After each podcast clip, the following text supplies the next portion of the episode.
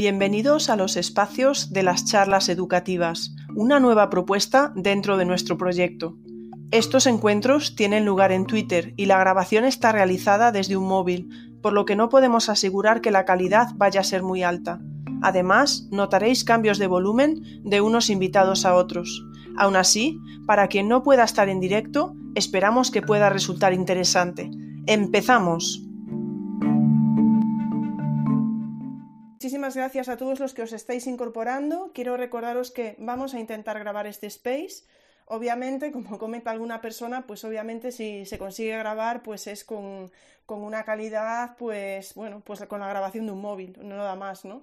Estos spaces están hechos para ser en síncrono y la idea de grabarlo pues em, simplemente se debe a que podáis disfrutar de él eh, o escucharlo en otro momento, pero bueno, tiene sus limitaciones, al menos por ahora las tiene.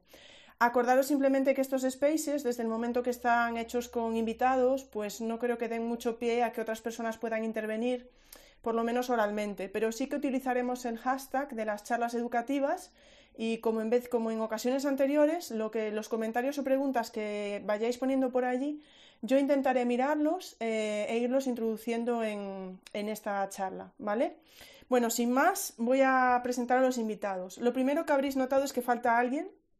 Eh, falta uno de nuestros mosqueteros de la evaluación, que es Garbiñe, y le ha surgido pues eh, un imprevisto pues ineludible y no contaremos con ella, lo que es una pérdida irreemplazable. Y como era irreemplazable, pues decidimos no reemplazarla, no, no había manera.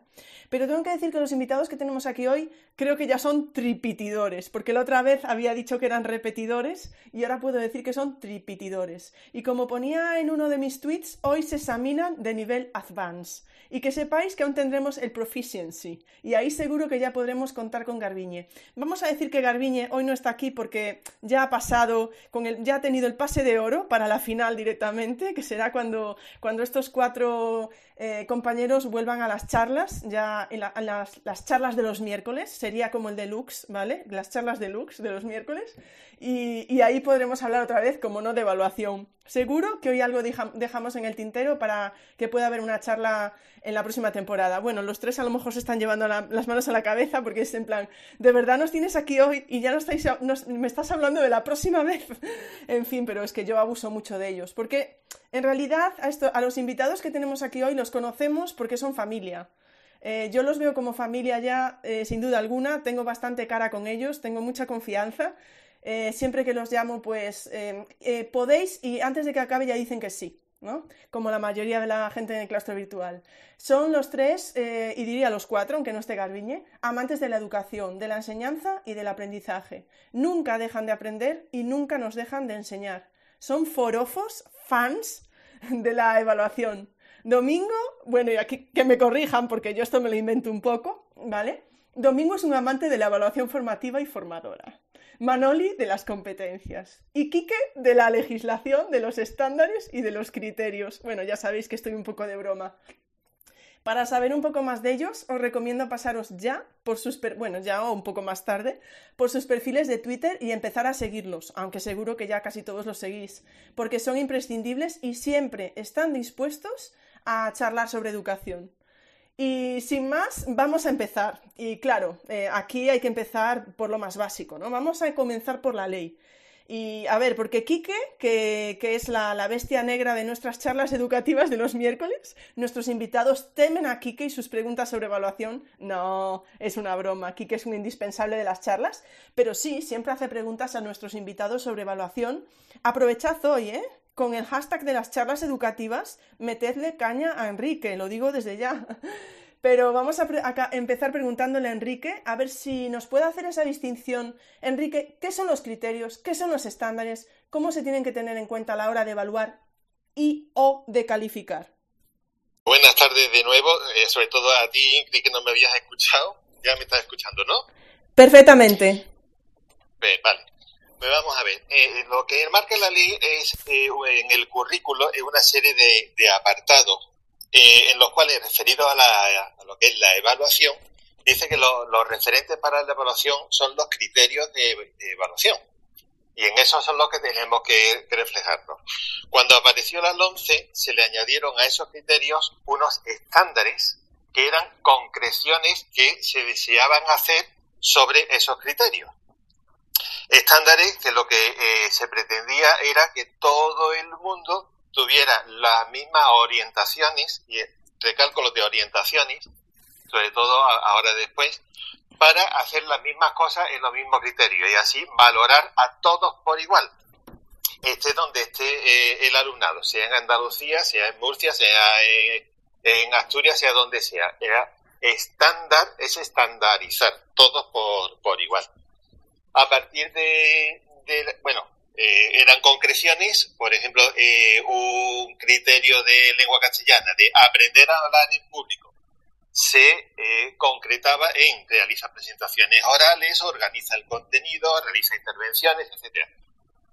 tenemos en cuenta que el criterio va en infinitivo, aprender a hablar en público, y en los estándares lo que se hacía era ya poner el verbo en forma personal, realiza, organiza, incorpora o pronuncia.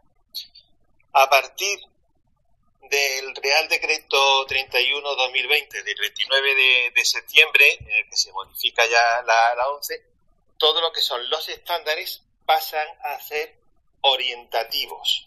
Es decir, ya no son prescriptivos como se podía entender de, una primera forma cuando apareció la, la Y en ese momento estamos todavía. Ahora mismo todo lo que son los estándares son orientativos, nos dan orientaciones para evaluar el criterio que es el, referente único que tenemos ahora mismo para lo que es la evaluación. Creo que ha quedado más o menos claro la, respuesta.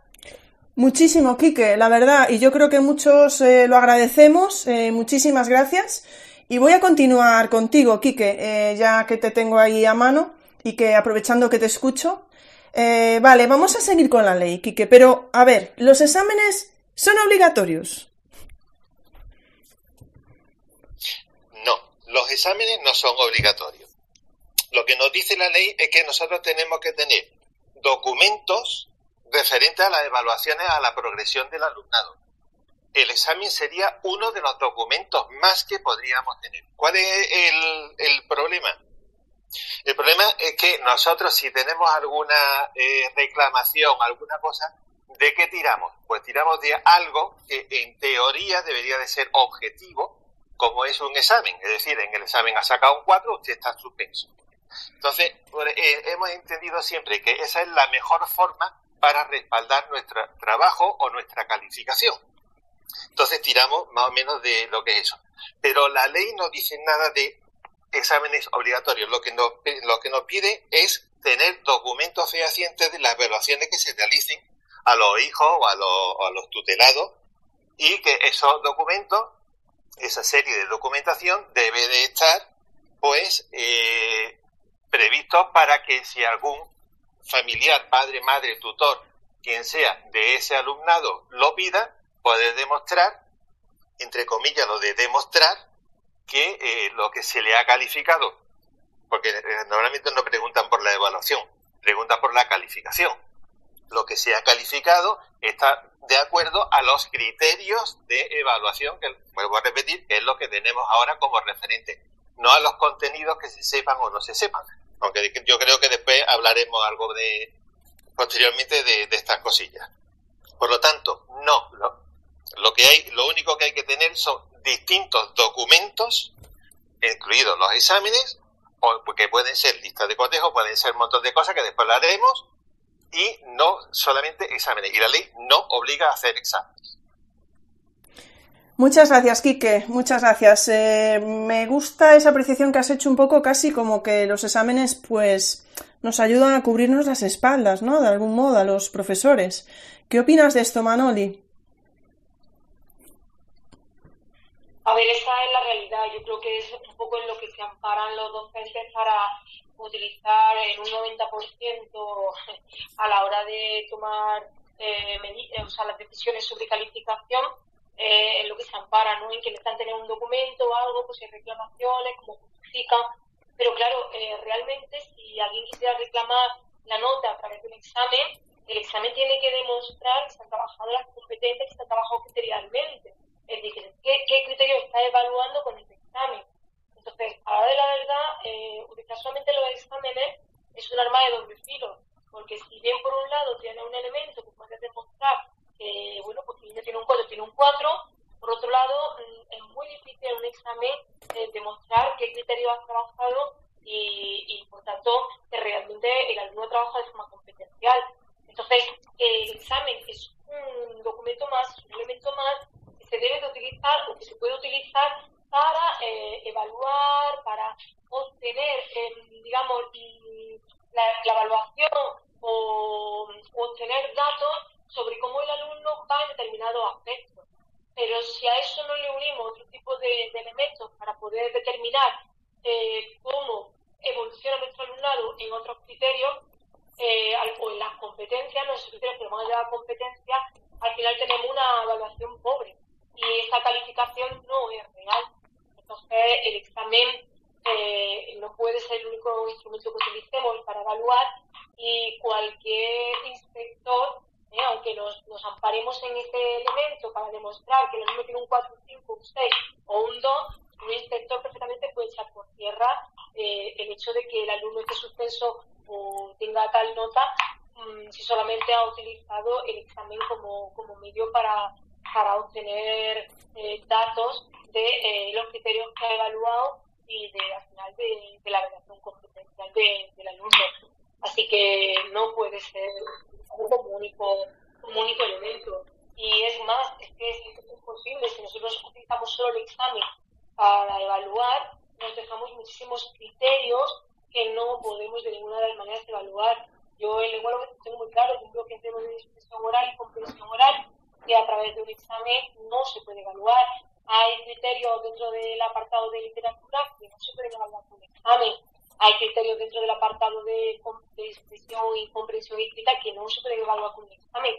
Eh, realmente yo me para pensar y un porcentaje de un 20% sería el que yo realmente podría evaluar solo con un, examen. Bueno, eh, muchas gracias Manoli. Mm, arriesgándome a que, a que, a que, a que sigas hablando, pero te quiero hacer otra pregunta, Manoli, antes de pasar a, a, nuestra siguiente pregunta. A raíz de lo que has comentado tú y de lo que ha comentado Quique, te preguntaría, Manoli, ¿crees que eso es difícil de explicar a las familias? Es decir, ¿las familias tienen muy interiorizado que sacaste en el examen y ya está?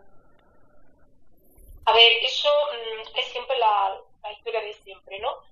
Eh, nosotros venimos de, una, un sistema educativo en el que tanto las familias de nuestro alumnado como, nosotros mismos, como nuestro alumnado, eh, que ya ha pasado a lo mejor 6, 8 años por el sistema educativo, están habituados a solo el examen.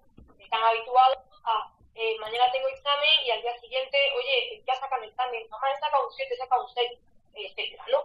Entonces, y la preocupación es la, la nota, pero porque venimos de ese sistema educativo eh, mi experiencia, ¿cuál, ¿qué me dice? Pues mi experiencia me dice cuando tú empiezas a cambiar y empiezas a hacer que el alumnado se centre realmente en esa evaluación, eh, cuando tú empiezas a utilizar otro tipo de terminología, otro tipo de elementos para evaluarlo, se lo explicas a los padres por qué, se lo explicas con hechos, se, lo explicas con datos, eh, poco a poco ellos van siendo conscientes de que esa es la verdadera forma de evaluar.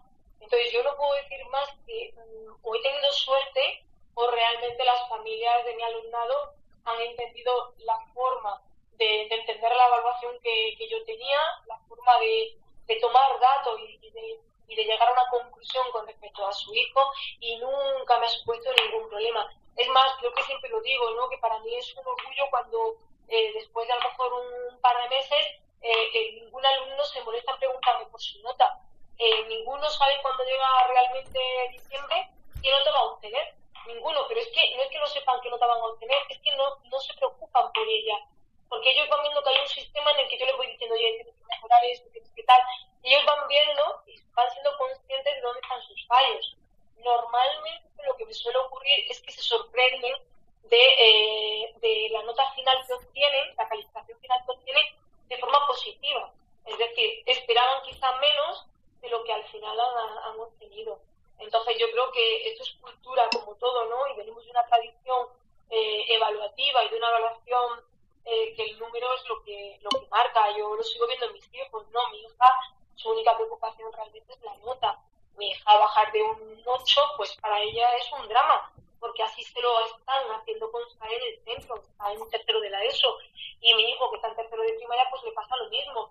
Él dice, uy, está dando un 8, es buena nota, pero cuando saca un 6, a, a, él le han hecho entender que un 6 no es buena nota, entonces eh, llena bajos, y, su preocupación sobre todo es, yo siempre digo, bueno, David, tú has aprendido de dónde te has equivocado, sabes por qué eh, podías haber obtenido más, tal, y él eh, lo que se fija realmente es en la nota. Lo otro, mm, y a, mí me pregunta, ¿no? Su preocupación es, pero mamá, pero él saca una buena nota. Entonces, ese comentario de, pero mamá, saca una buena nota o una mala nota, te deja entrever que su preocupación es solo un mérito. Muchas gracias, Manoli. Bueno, pues voy a, voy a pasar a la siguiente. Me está haciendo ruidos aquí el Space. Yo espero que me estéis escuchando bien. Ponedme por ahí un 100 si a mí me estáis escuchando. Pero vale, gracias. Pues voy a pasar, voy a pasar a, Domingo porque, porque aún no, le, no, no le hemos dejado intervenir. Y bueno, ya Domingo, cogiendo un poco las ideas que están comentando tus compañeros, quería preguntarte también acerca de si es obligatorio calificar durante todo el curso? Bueno, pues eh, buenas tardes a todos. Eh, la pregunta, ¿es obligatorio calificar durante todo el curso? Bueno, pues por, por razones o evidentemente porque nuestra propia normativa así nos lo, nos lo exige, debemos calificar no a lo largo del curso, yo, yo creo que debemos evaluar a lo largo del curso para que esa calificación eh, al final del trimestre que la Administración nos exige pues sea, como han comentado tanto Kike como Manoli anteriormente, pues lo más rica, lo más objetiva y, lo más eh, cercana a los objetivos de aprendizaje que nos hemos propuesto con nuestro alumnado. Eh, es decir, eh, la, calificación es la suma de extraer esos valores, ¿no? utilizando la etimología de evaluar, ¿no? Ex valore, ¿no?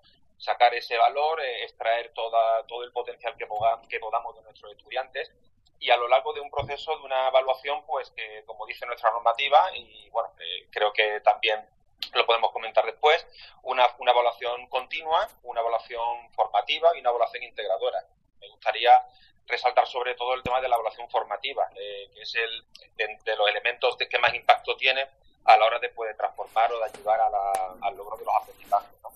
Eh, en, la, en la educación, en la educación reglada, primaria, secundaria, bachillerato, es decir, las etapas educativas, eh, debemos evaluar a lo largo de todo el perdón, calificar a lo largo de todo el proceso, eh, considero que no. El matiz está eh, en cuándo hay que calificar y, llevar a cabo una evaluación rica, una evaluación formativa, una evaluación con instrumentos variados y teniendo como referencia ese criterio de evaluación, a, a su dimensión, a la acción del criterio, al contenido y al contexto que lo componen y a partir de ahí los docentes pues integraremos eh, secuencias didácticas con instrumentos de evaluación eh, variados, por los cuales ir recogiendo esa información y sobre todo compartirlos al principio con nuestro alumnado, tanto los objetivos que nos perseguimos, esos criterios de evaluación y esos instrumentos que vamos a utilizar pues para poder eh, guiarlos y, tomar decisiones a lo largo del proceso. La calificación es la evaluación sumativa, es cuando llegamos al final. Neusa Martí pues comenta que precisamente eso, una vez que llegamos a la evaluación sumativa, eh, no hay nada que hacer. cuando la evaluación tiene más sentido, es cuando tiene más potencial desde mi punto de vista, considero que es en esa evaluación formativa ¿no? y formadora, eh, de la que hablaremos eh, a continuación. Efectivamente, Domingo, porque vamos, estás tocando ya todos los temas que vamos a, tocar durante la charla, efectivamente. Eh, mm, no sé si plantearte aquí, antes de dar la, palabra a Quique, pero ha surgido una pregunta y bueno, ya están llegando comentarios sobre, con el hashtag de las charlas educativas. Eh, muchísimas, recogiendo vuestras palabras, tanto Quique, Manoli como Domingo, están llegando muchos comentarios al respecto. Eh, y te quería comentar eh, voy a domingo de nuevo. Creo que quizá nos estamos, nos estamos adelantando, pero hay una, ha surgido una pregunta, no sé si podrás responderla o quizá haya que responderla más tarde. Nos pregunta Paloma, de estar orientados, eh, en la enseñanza a distancia, ¿cómo se lleva a cabo una evaluación continua? ¿Querías aportar algo de esto domingo o ya entramos en continua formativa, formadora y lo comentamos luego? Tú dirás. En la evaluación continua eh, entiendo que a lo largo de todo el proceso de aprendizaje debemos de detectar eh, tanto las dificultades como posibilidades de nuestro alumnado.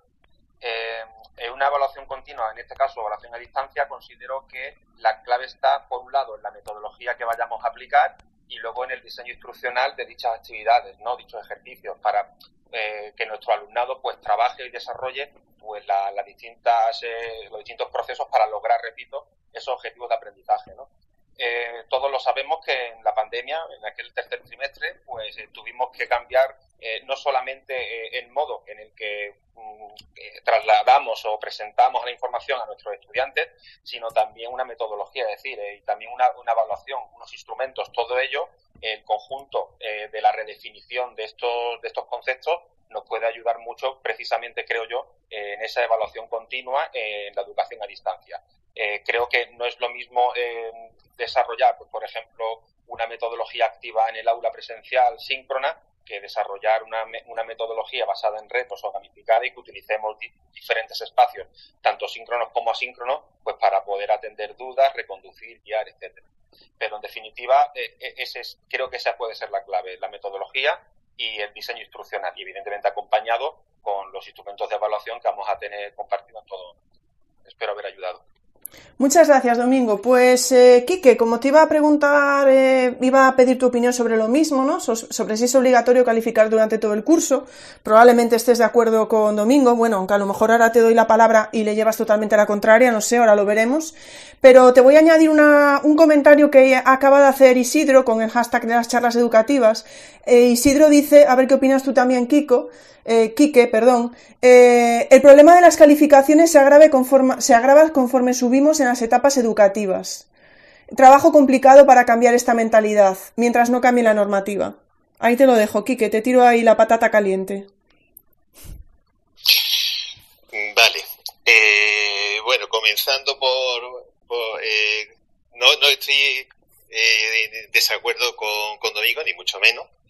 Eh, pienso lo, mismo. Lo que pasa es que eh, hay muchas veces que eh, simplemente ya la comodidad de repetir las cosas nos hace que hagamos siempre lo mismo. Y me estoy refiriendo, es distinto evaluar que calificar, y eso ya, ya lo sabemos. Evaluar hay que evaluar constantemente, todos los días, a todas horas hay que fijarse en todos los aspectos que estamos tratando y en cómo se van consiguiendo. Calificar. Calificar simplemente cuando la ley nos marca que tenemos que calificar. Es decir, finales de trimestre, porque eh, eso es ahora mismo lo que está marcando la ley. Pero fijaos que eh, muchas veces hay un gran desconocimiento hasta, hasta que ha salido en Andalucía eh, la última orden de, de currículum y de evaluación, que la verdad no entiendo eh, para qué ha salido a estas alturas, pero, pero en fin, salió en, en, enero. Hasta ese momento, en Andalucía se permitía no calificar ni en la primera, ni en la segunda, ni en la tercera evaluación, no poner notas, sino simplemente había que colocar las notas en la evaluación final. Pues muchos docentes desconocían ese, ese aspecto. Es decir, ya lo que hacían era calificar en la primera, en la segunda, en la tercera, primero porque era más fácil y segundo porque no sabían hacerlo de otra forma. Entonces no se iban a meter en este momento a, a, cambiar las cosillas que ya hacían simplemente por, tradición. Eh, perdona, ¿me repiten la pregunta de, de Isidro? Bueno, Isidro, más que una pregunta, era un comentario que dejó y yo que te tiraba a ti. Eh, Isidro decía, el problema de las calificaciones se agrava conforme subimos en las etapas educativas. Es complicado cambiar esa mentalidad mientras no cambie la normativa. Sí, correcto, correcto. Totalmente acertado ese comentario. Eh, entre otras cosas, ¿por qué? Porque nosotros cuando terminamos bachillerato tenemos ahí una prueba en la cual se pide eh, una nota. Y tenemos una nota final de expediente. Y tenemos 50.000 aspectos que piden nota para todo. Entonces, eh, la nota en, preescolar no sirve, bueno, en preescolar, educación infantil no sirve, perdón, eh, primaria ya vamos adquiriendo la conciencia de la nota, que es lo que decía Manoli, ya el 6 no es tan buena nota, el 8 es un más. Y, y si conseguimos un 10 ya es la, la remera. Cuando llegamos a la ESO, cuidado que te, que te bajó la nota, cuando llegas a bachillerato tu expediente va a bajar. O sea, cada vez que vamos subiendo de una de las partes de estos grupos educativos de, que tenemos en nuestra, en nuestra línea educativa, en línea docente, pues va consiguiendo más poder la nota. Pero va consiguiendo más poder, yo creo que un poder negativo, porque muchas veces lo que consideramos la nota es el castigo, o me van a castigar bajándome la nota. Entonces no es una evaluación, no, no es una evaluación formativa, sino que es una herramienta prácticamente de castigo lo que estamos haciendo. Y estamos dándole un valor a un castigo, no a una evaluación formativa. Muchas gracias, Quique. Voy a, voy a, es que ahora me están llegando muchísimas preguntas, tampoco os paséis, ya os digo. no, es una broma. Están llegando muchísimas preguntas. Voy a intentar eh, poder hacer caso a todas ellas, ¿vale? Eh, unas preguntas yo creo que son un poco mm, retóricas de Bárbara, pero las voy a plantear, ¿vale? Y así ya también le voy a dar paso a Manoli de nuevo. Eh, porque tienen que ver con lo que estamos comentando. Bárbara dice, ¿evaluamos únicamente con exámenes porque es lo mejor o porque es lo único que sabemos hacer repitiendo el sistema con el que nosotros mismos hemos aprendido? Y sigue, ¿evaluamos pensando cuáles son las técnicas e instrumentos más adecuadas para los aprendizajes en cada momento o evaluamos bajo la preocupación de dar explicaciones por si nos las pidieran? ¿Vale? Ya lanzo estas preguntas a Manoli, que son un poco, bueno, yo creo que retóricas, que están recogiendo un poco todo lo que estamos diciendo. Y de paso, Manoli, eh, te hago otra pregunta a ti. Bueno, no es una pregunta, es que también des tu opinión sobre una oración que, bueno, una frase que yo he escuchado. Yo creo que se la escuché a Jaume Feliu, pero no estoy segura. Lo que no se evalúa no existe. Y luego todo lo que se, todo se debe evaluar, pero no todo se tiene que calificar. Lo dejo ahí, queda para la reflexión, Manoli. Bueno, como tú bien dices, yo creo que los comentarios de Bárbara eh, son tipo retóricos, ¿no? Está recogiendo las ideas generales que estamos aportando y, creo que son preguntas que, están respondidas por sí mismas, ¿no? Eh, yo siempre pienso que el sistema nos ha hecho que hagamos las cosas de una forma determinada. Cuesta mucho salir de la zona de confort, es lo que conocemos, eh, tenemos también en ocasiones miedo, entre comillas, a no hacerlo, mm, a hacerlo de otra manera, no hacerlo bien y no ser capaz de dar respuesta. Entonces, es verdad que hay materias que puedan, pueden ser más sencillas a la de plantearte eh, otro tipo de, evaluación y hay materias que, bueno, por el motivo que sea o bien porque el tipo de, carrera que se ha estudiado para llegar a, a impartir esas materias son carreras en donde todo el apartado didáctico, pedagógico y demás eh, ha quedado completamente a un lado, ¿no? No son carreras que hayan estado pensadas para, para luego enfrentarte a, dar clase, a evaluar, a trabajar con jóvenes y demás.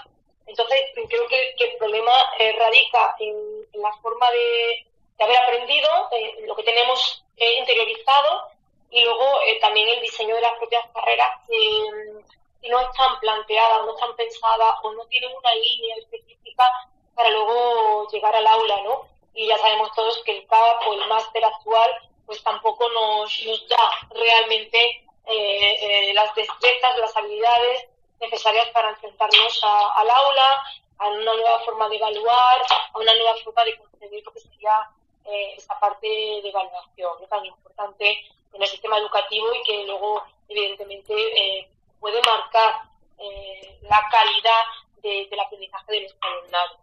En cuanto a lo que me planteas de si todo se debe evaluar, si todo es evaluable, eh, a ver, en todo evaluable, depende. Hay cosas que no, no puede evaluar. Eh, hay cosas abstractas que a lo mejor no tienen cabida en la evaluación.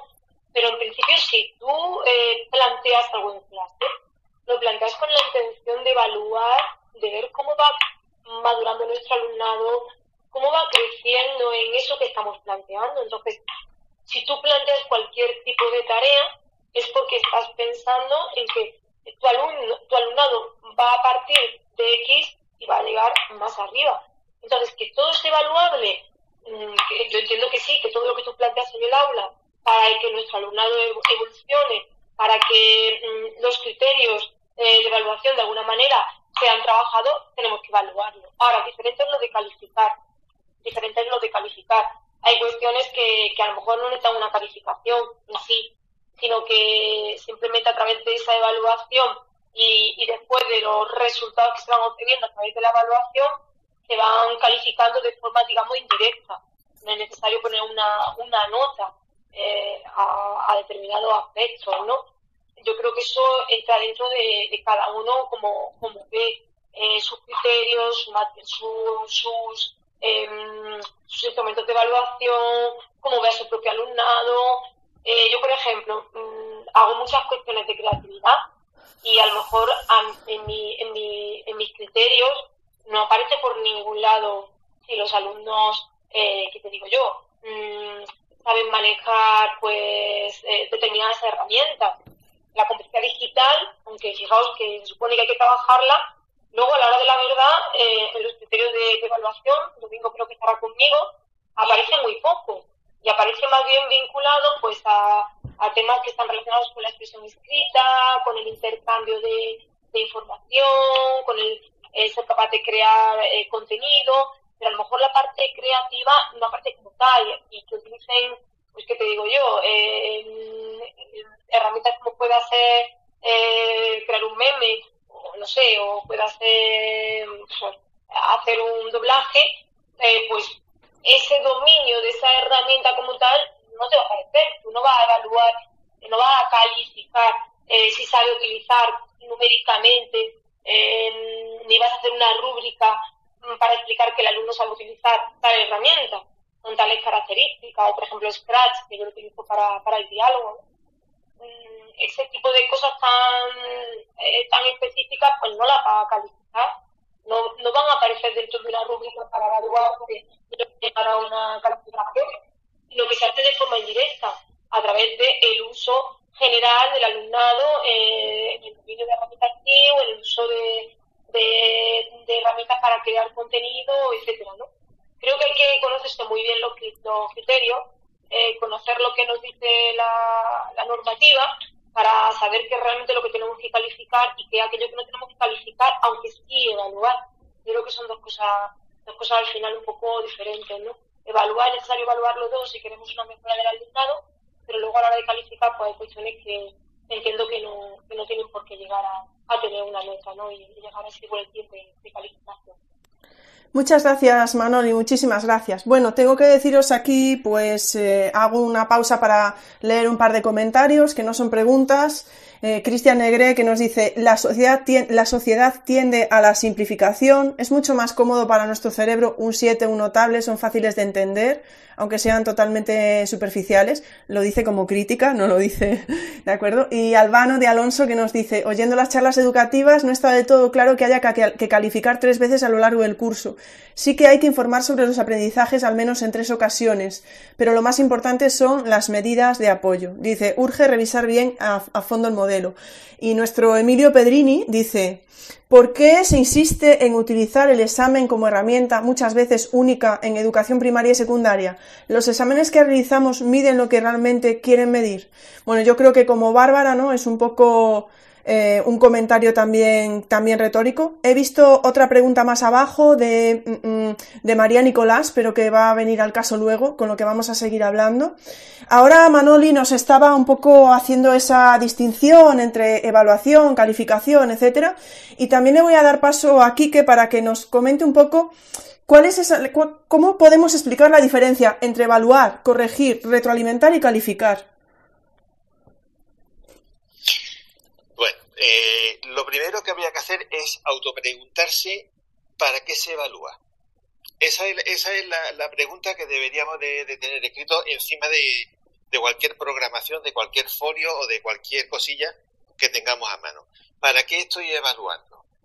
Si estoy evaluando para eh, intentar sacar el máximo provecho a las capacidades del alumno, que las desarrolle todo lo, lo que pueda, eso es evaluar. Eso, ahí estamos de acuerdo. Entonces ya me buscaré yo los apaños suficientes para poder hacer, hacer eso. Si evaluamos para poner una nota, porque tengo que eh, la obligación de dar una nota, una calificación cada trimestre o cada o cada curso o cada lo que sea, entonces eso ya no es evaluar. O sea, ya eso mm, la, lo que es la calificación eh, permitidme que, que diga que no es una evaluación formativa.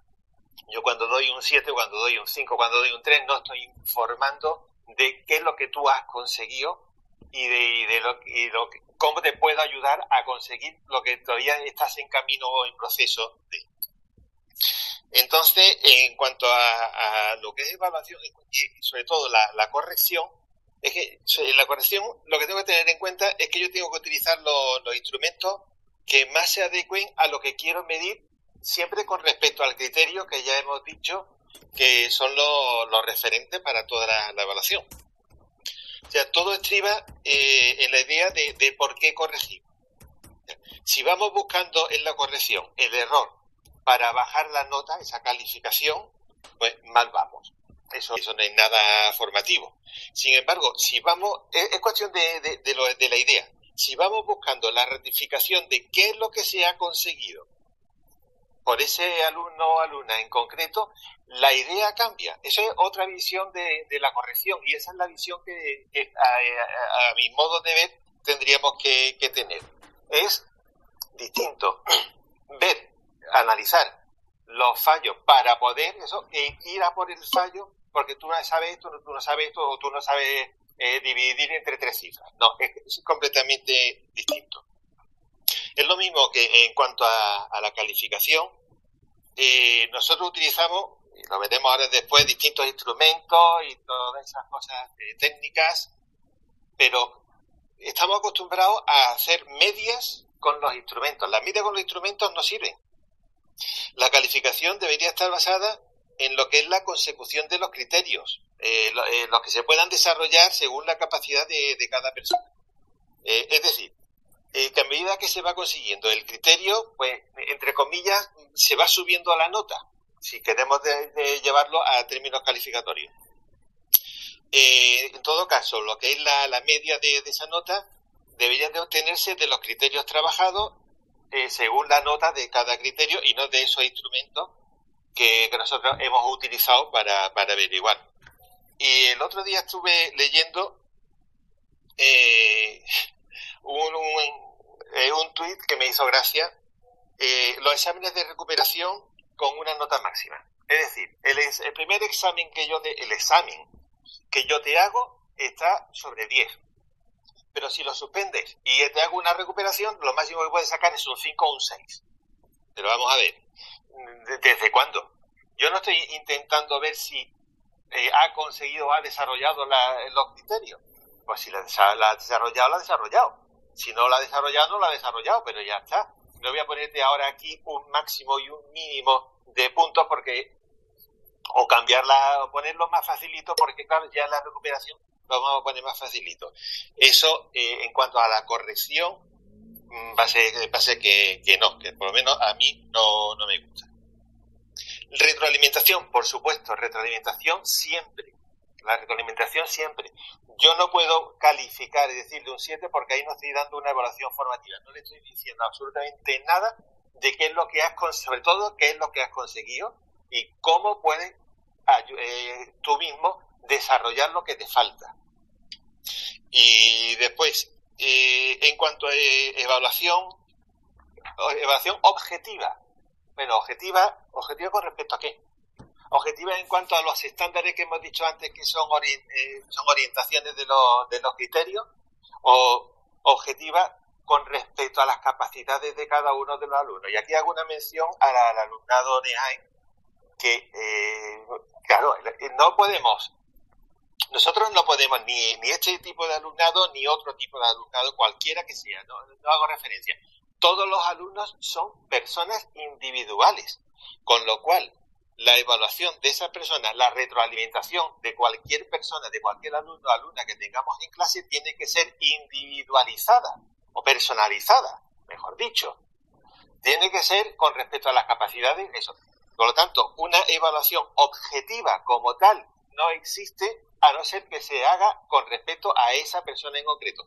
de acuerdo con sus capacidades y el desarrollo de las capacidades que vaya a lograr. Creo que he contestado más o menos tu pregunta. Sin duda alguna, Quique, sin duda alguna. Pues eh, ya enlazando las diferencias entre evaluación, corrección, retroalimentación y calificación, eh, has hablado de la, bueno, lleváis todo el rato hablando de la evaluación formativa. Entonces le voy a preguntar a Domingo, eh, ¿cuál es un poco la diferencia entre esa evaluación formativa, formadora, continua? ¿Son lo mismo, Domingo? Si quieres aportar algo a la pregunta anterior, también puedes hacerlo.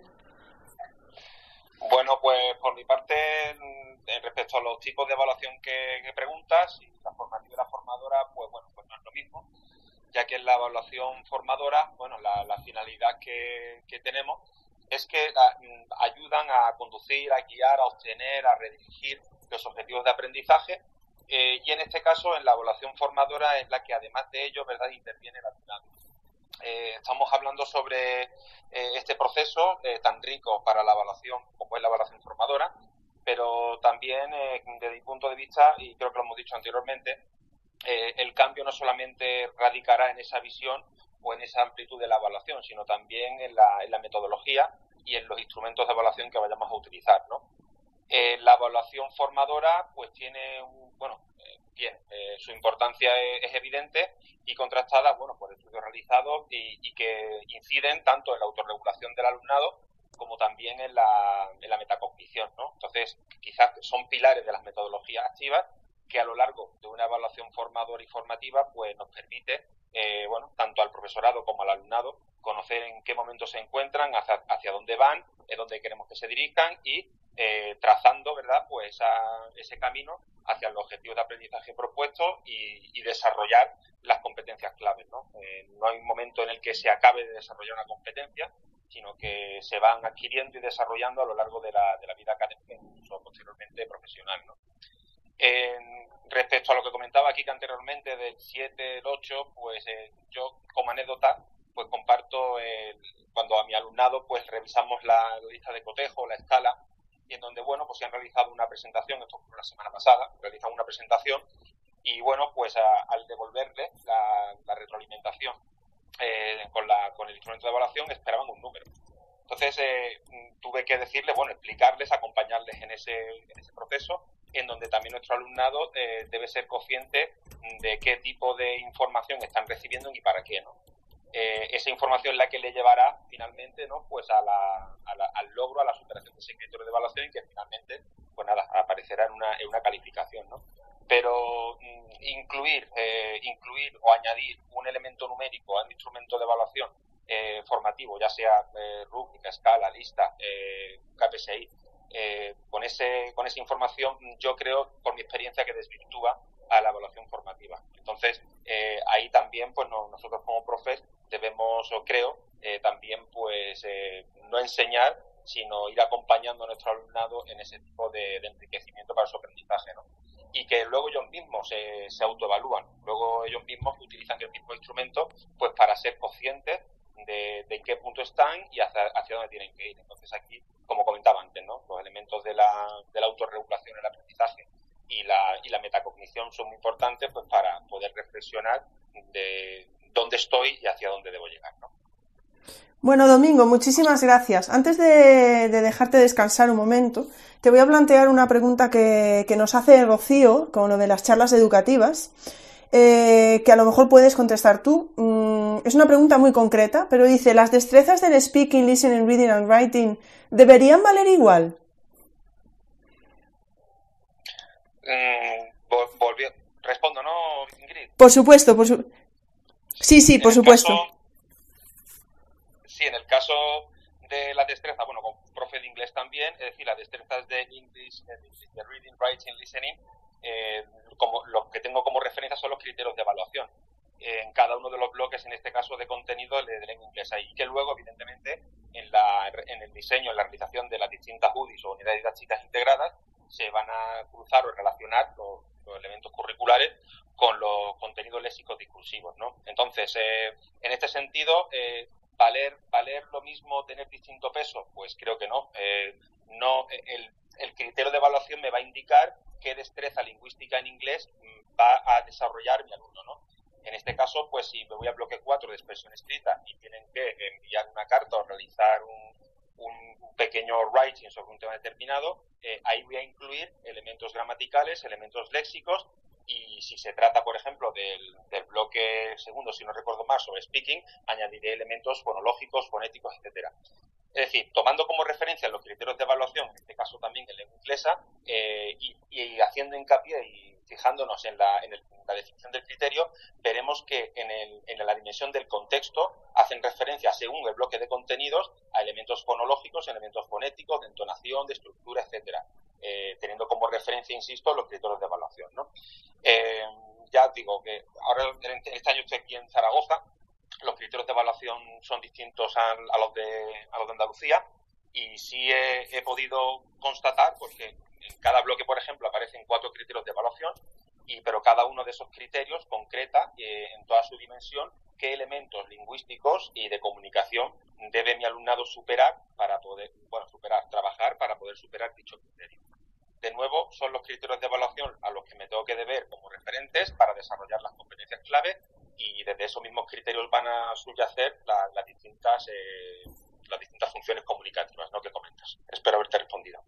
Muchas gracias, Domingo. Pues es que ya, los, ya, ya estáis viendo que no hay por dónde cogerlos, que, que, por preguntas muy difíciles que hagáis, se las saben todas. Vienen muy preparados para este examen que les estamos haciendo hoy. Voy a pasar a Manoli y, y Manoli, te voy a hacer cuatro preguntas, comentarios que salen por el chat, bueno, por el, con el hashtag de las charlas educativas. Eh, porque están relacionadas, ¿de acuerdo? Entonces, eh, te lanzo la primera de Isidro, que dice, ¿no tenéis la sensación de que el trabajo hecho hasta secundaria se difumina al llegar al bachillerato, que solo se pondera la nota como calificación, nada de evaluación formativa, una sensación de nadar contracorriente? Eso nos lo dice Isidro, ¿vale? Eh, luego, mm, mm, perdona, me sale una cosa aquí y no me deja ver, voy a, sigo un poco para arriba. nos dice María Nicolás, eh, en cuanto a los criterios de calificación, recuperaciones, exámenes, me he encontrado departamentos donde se hacía lo de la nota máxima que comentaba Quique, ¿no? Pues en, en recuperación lo máximo un 6. ¿Qué se puede hacer en esa situación? Sigo, Manoli, vete tomando nota, no te preocupes, luego te repito si quieres. María José Álvarez te dice, Manoli, específicamente para ti, ¿es un ataque personal? No, es una broma, es una broma. María José dice, no estoy muy de acuerdo con Manoli cuando dice que tal vez hay carreras que no te han formado pedagógicamente como profesor. Si eres profesor tienes que estar formado, ¿no? Máster, antiguo CAP, tal vez no he entendido bien lo que decía. Y la pregunta más importante, Manoli, nos la hace Marta Tourón, y pregunta qué estás cocinando. Porque se oye un ruido de fondo, pero yo le dije que creía que podía ser tu peque. Entonces puedes empezar, Manoli, por donde quieras. Bueno, voy a empezar por la de Tirón, que sí es mi peque de 13 meses, aquí la tengo. Eh, que estamos a ver si se queda dormida y está jugando, así que poco vamos a hacer, pero bueno. Por otro lado, a María José también le he contestado, ¿no? Eh, dice, ¿en serio? Sí, María José, mm, por desgracia, eh, las carreras, por ejemplo, matemáticas, física, química, son carreras que no están diseñadas, bueno, también filología, eh, geografía, historia, historia del arte, son carreras que no están diseñadas con un, digamos, con una línea enfocada a, la pedagogía, a después acabar siendo docentes, ¿no?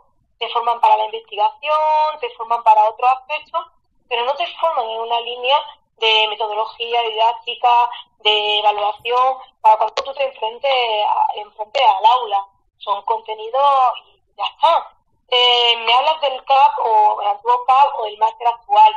Va a depender mucho de las personas que, hayan desarrollado ese máster, del equipo de docentes de la universidad y, su, y, su, conocimiento o su entendimiento de lo que tiene que ser el máster.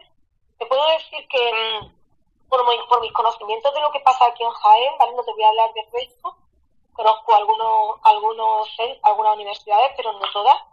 Aquí en Jaén, por ejemplo, eh, me consta además yo imparto clase en el, en el máster de, secundaria y ahí el equipo apostó desde hace ya varios años por eh, incluir módulos que son específicos de eh, formación en cuanto a metodología, en cuanto a evaluación, en cuanto a necesidad educativa, etcétera y de hecho son módulos que impartimos docentes de a pie de aula.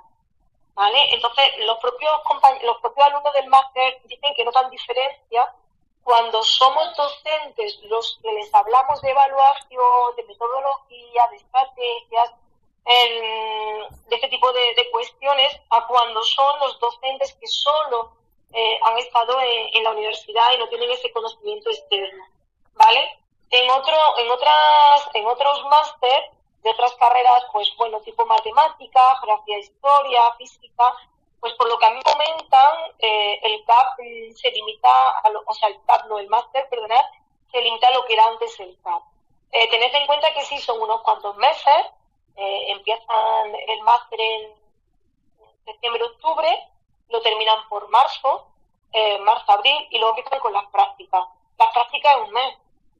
Los, los chicos cuando llegan a las prácticas realmente no les da tiempo a ver lo que en el aula se puede hacer. Es más, los tutores en muchas ocasiones no son tutores que realmente, mm, eh, digamos, ya utilicen eh, eh, distintas estrategias, un sistema de educación formativo, em, donde mm, se pueda ver que, que realmente la evaluación existe y no es solamente el instrumento del examen y la nota final. Entonces, claro, creo que queda todavía mucho por hacer porque necesitamos que la propia universidad sea la que se dé cuenta del cambio que estamos sufriendo en la educación, eh, en el sistema de, secundaria, porque primaria es verdad que, sí hay toda esa parte de, didáctica, de, de, pedagogía y demás, ¿no? Pero la universidad tiene que darse cuenta de la necesidad de formar al alumnado que está en una línea para aquellos que van a dedicarse a la labor docente. ¿Vale? Es una pena, pero es una realidad no quiere decir que no haya eh, docentes que ya se están poniendo las pilas, universidades que ya se están poniendo las pilas, las hay, las hay, pero todavía nos queda un camino. Y creo que ese va a ser también un punto de inflexión para que realmente los docentes empiecen a, a, cambiar, ¿no? Porque van a venir remesas de docentes con otra, con otra visión de lo que tiene que ser la, la educación y la evaluación en, en particular. Eh, más cuestiones que me preguntaba Ingrid que se me han escapado por si Isidro creo que te decía si, bueno, pues todo lo que se puede lograr antes en bachillerato se, se ah, pierde un poco. Sí, sí, Bien, eh, es una realidad, ¿no? Cuando, cuando tú das formación ocurre eso. Llegas a un centro o en el CEP y empiezas a dar formación y siempre te dicen, muy bien, pero cuando llegamos a bachillerato hay una selectividad, hay que enseñarle no sé qué, tal, tal, tal, la nota, porque luego la nota es importante, porque la nota es nota de corte, etcétera. Entonces, claro, eh, dices, te echan por tierra eh, todo lo que tú has pretendido hacer a lo largo de los cuatro años anteriores, más los años de, de primaria, ¿no? Pero yo sigo insistiendo, si nosotros eh, formamos bien y hacemos una evaluación buena, nuestro alumnado va a llegar preparado para todo para todo. Porque al final, eh, cuando hacemos exámenes solo, eh, una parte del examen en muchas materias, en otras evidentemente no, pero en muchas materias lo que hacen los alumnos es memorizar para el examen, pero realmente no han interiorizado, no han aprendido, no, no van a recordar ese contenido a posteriori, no, no van a utilizar ese contenido eh, X tiempo después porque no se le ha enseñado realmente a utilizar ese contenido, sino que a lo que se le ha enseñado es a memorizarlo para eh, en un examen demostrar su conocimiento. Como el otro día nos decía eh, un... Ay, se me ha ido ahora, perdonad, el nombre de la, de la persona que, que, nos dio una, una charla sobre el tema de, de formación y demás, nos decía que cuando tú haces un examen, eh, tienes que pensar para qué finalidad. Si la finalidad es que el alumno demuestre la capacidad de información que es capaz de retener, está bien, hace el examen memorístico, eh, le pones la pregunta y que te suelte todo lo que sabe. Pero si lo que tú quieres es que te demuestre que es capaz de utilizar ese contenido en, otro, en otras situaciones, el examen no, no es útil para ello. Entonces, hay que tener claro qué es lo que queremos conseguir con el examen. En selectividad, mm, yo lo veo por la materia de lengua y literatura en lengua y literatura eh, solo hay una pregunta que realmente sea en memoria, solo una pregunta. Hasta hace poco, bueno, en Andalucía sí, vale dos puntos, si no recuerdo mal, no sé si lo habían subido a tres puntos, pero eran dos puntos. Es solamente una pregunta de teoría. El resto de las preguntas son preguntas en las que tienes que demostrar que eres capaz de entender un texto, que eres capaz de sacar ideas de ese texto, si eres capaz de entender incluso estructuralmente cómo se ha construido una oración, eh, que eres capaz de, eh, de, de, entender el vocabulario, eh, que eres capaz de hacer un comentario crítico, mmm, defendiendo, aportando, ampliando eh, la tesis que en ese texto se está defendiendo. Entonces, eh, desde mi punto de vista, el examen de lengua y literatura de segundo bachillerato, desde luego, para nada, para nada, no se interrumpe esa línea que llevando desde, desde primaria o que estamos llevando desde de, de la ESO, ¿no? Eh, todo lo contrario, o sea, el hacer que el alumnado sea crítico, que el alumnado sea capaz de entender, que el alumnado sea capaz de, de, de, de comprender más allá de, la simple memoria, eh, saber llevar todo eso a otros contextos determinados. Lo ayuda para luego ser capaz de enfrentarse a un examen en donde el tipo de texto puede ser cualquiera, el tipo de, de estructura puede ser cualquiera y demás. Entonces, por lo menos desde la perspectiva de, de determinados exámenes, ¿no? que historia pasa igual, tienen que hacer una serie de, de supuestos, también de la selectividad en Andalucía, ¿eh? ¿eh? historia del arte igual, tienen que analizar un cuadro, tienen que relacionarlo después con otros aspectos críticos. Creo que hay muchas materias que desde luego no están enfocadas a la memoria, no pasa igual en inglés, tienen que hacer pues un, un texto, tienen que escribir un texto sobre un corrido que se despide, con lo cual tienen que tener vocabulario, tienen que haber redactado textos de distinta naturaleza para poder hacer pues a lo mejor un texto eh, sobre cambio climático y creo que todo eso es muy muy importante que quizá eh, puede, puede ser también un poquito de miedo. También pensando que si después nuestro alumnado fracasa en selectividad nos vamos a sentir mal responsables o nos van a estar incluso la culpa de que es porque hemos cambiado metodología. Entonces creo que hay que analizar analizar muy bien qué es lo que estamos haciendo para qué lo estamos haciendo y, y, y además que tenemos una normativa que también nos dice lo que tenemos que hacer ¿eh? y nos estamos sacando también la normativa entonces eso también es importante Muchas gracias, Manoli. Bueno, voy a dar paso a, Domingo. Eh, Domingo, te voy a preguntar por, por, un instrumento. Bueno, yo le llamo yo instrumento, ya me dirás si me estoy equivocando. Un instrumento que está muy de moda y que son las rúbricas. Eh, que además yo creo que, que, a ti te gustan bastante o por lo menos que las usas. Bueno, a lo mejor me dices, pues lo uso como otro instrumento, no lo sé, pero vamos, que yo te he oído hablar de rúbricas en bastantes ocasiones y que creo que está muy de moda, ¿no? Y te quería preguntar por los pros y los contras de, de usar rúbricas. Pues sí, efectivamente. Eh, no solamente utilizo rúbricas, sino bueno, eh, voy integrando distintos instrumentos, eh, tales como la lista o la escala, a lo largo de, de la unidad, ¿no? Sobre todo porque, bueno, las considero eh, más eh, comprensibles y cercanas a mi alumnado y, bueno, pues me ayudan, como, como te comentaba, para que ellos al mismo tiempo eh, sepan hacia dónde van, ¿no? se autorregulen, etcétera. El tema de la rúbrica, pues como, como instrumento, pues lo, veo más complejo que los anteriores que te he comentado, eh, tanto la escala como la lista. Y bueno, su, su dificultad eh, estriba en que, bueno, no solamente tenemos que conocer eh, para qué vamos a evaluar, qué, qué objetivo de aprendizaje mmm, queremos que nuestro alumnado consiga, eh, en colaboración con ellos, con el, tanto con la autoevaluación como la colaboración, el diseño de los criterios de evaluación, es decir, la, la, las filas que tenemos a la izquierda, ¿verdad? Y luego establecer los distintos niveles de, de desempeño, ¿no? Esos niveles de desempeño que su, redacción va a estribar, bueno, pues en la conjugación de, de, del verbo que, tenemos como referente de nuevo los criterios de evaluación y que nos van a permitir establecer, bueno, pues esa escala de desempeño, ¿verdad? Pues desde, estupendo, excelente, pues Nobel, etcétera.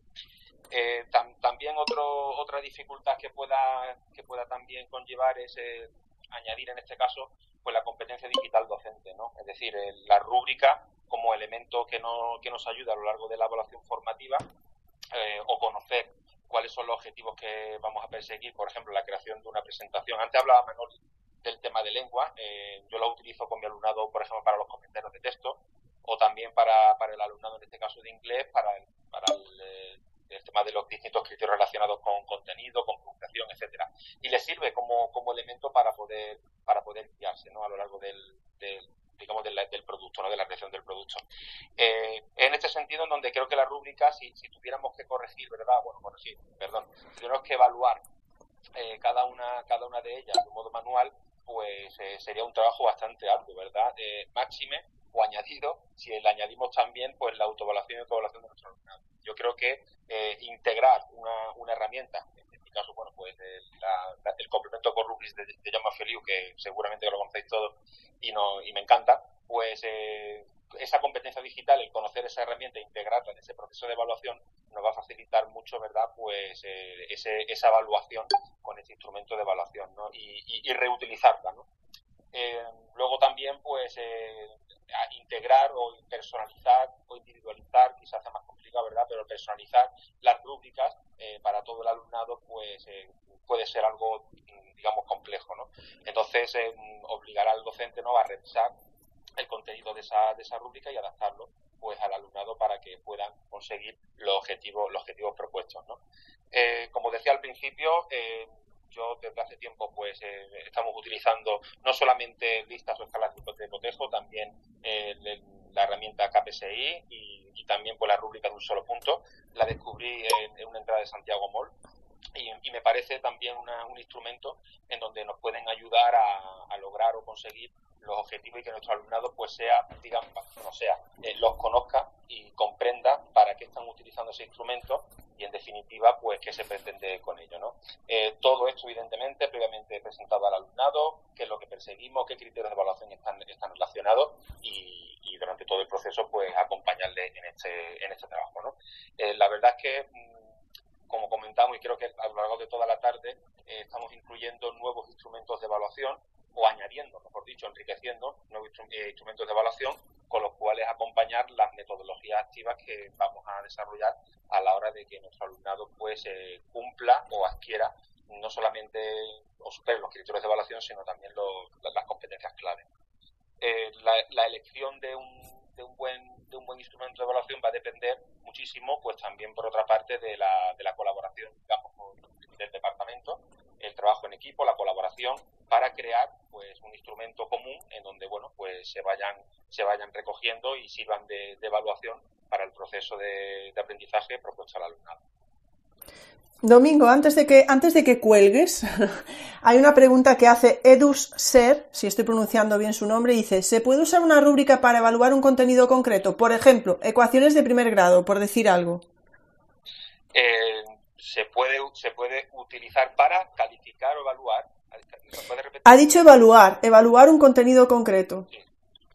Se puede utilizar una rúbrica para poder evaluar un contenido concreto, teniendo en cuenta, claro, que no solamente ese, ese criterio de evaluación me va, me va a ver, eh, me va a pedir la evaluación de un contenido. Evidentemente empezaremos por ese contenido, por el diseño instruccional de actividad y ejercicios que conlleven luego, pues que con toda la dimensión del criterio, el alumnado exprese, represente, recuerde, pues un contenido matemático determinado.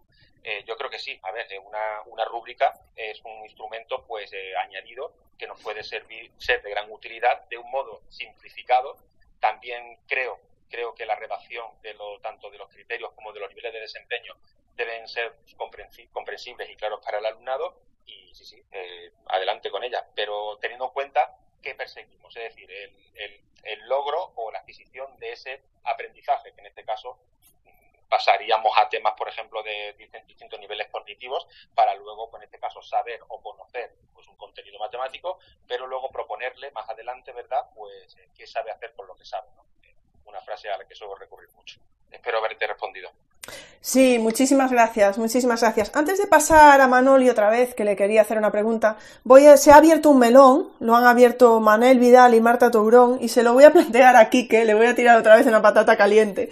A ver qué piensas, Quique, si quieres algo que aportar. Es algo que es un poco transversal a la charla de hoy, pero bueno, yo te lo voy a lanzar a ver si tienes algo que decirnos. Nos dicen...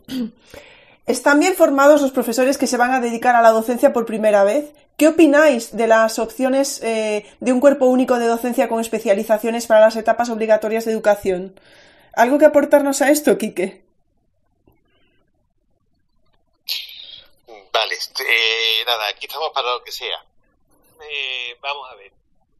Eh, se ha hablado ahí de varias cosillas en cuanto a la formación inicial del profesorado y todo eso. Tengo una experiencia la más de cercana ahora mismo. Eh, mi hija, eh, bueno, pues hace relativamente poco ha terminado el máster de, secundaria eh, para poder optar a, dar clase en ingreso y, bachillerato. Eh, yo le, más o menos le he estado viendo los temas, las asignaturas, nada más que por simple curiosidad. Y la verdad, cuando ya he acabado el máster y le he preguntado, digo, bueno, ¿te ha servido? Me ha dicho, para casi nada. La formación que ha recibido eh, eh, no es una formación pedagógica para poder enfrentarse a una clase eh, inmediatamente ya. No sé, por lo menos en el comentario que ella me ha dicho, no se considera preparada para eso. Entonces va a tener que seguir formándose ya por su cuenta. Formación inicial, tanto en facultades como en, en máster, mm, yo creo que ahí falla bastante, como decía, como decía Manoli. Cuerpo único de docente, yo, ¿dónde hay que firmar? Eso para, para mí, eh, desde educación infantil hasta, no voy a decir universidad porque ya sería demasiado, pero que hubiese un mismo cuerpo docente, sin, sin tanta distinción entre maestros, profesores, eh, catedráticos. Yo soy docente, soy docente, y soy docente de una etapa que es tan importante como es la educación infantil, o incluso más, como la de bachillerato, que, bueno, tiene la, eh, el examen de acceso a la universidad, pero son lo mismo de importante. Por lo tanto, el cuerpo único de docentes, sí. Eh, yo abogaría porque en la formación de las facultades eh, hubiese una discriminación positiva entre aquellas personas que quieren dedicarse a la docencia entonces tuviesen una preparación docente a otras personas que eh, se, bueno, pues quisieran dedicarse a la investigación o quisieran dedicarse a, a cualquier otra rama dentro de, esa especialización.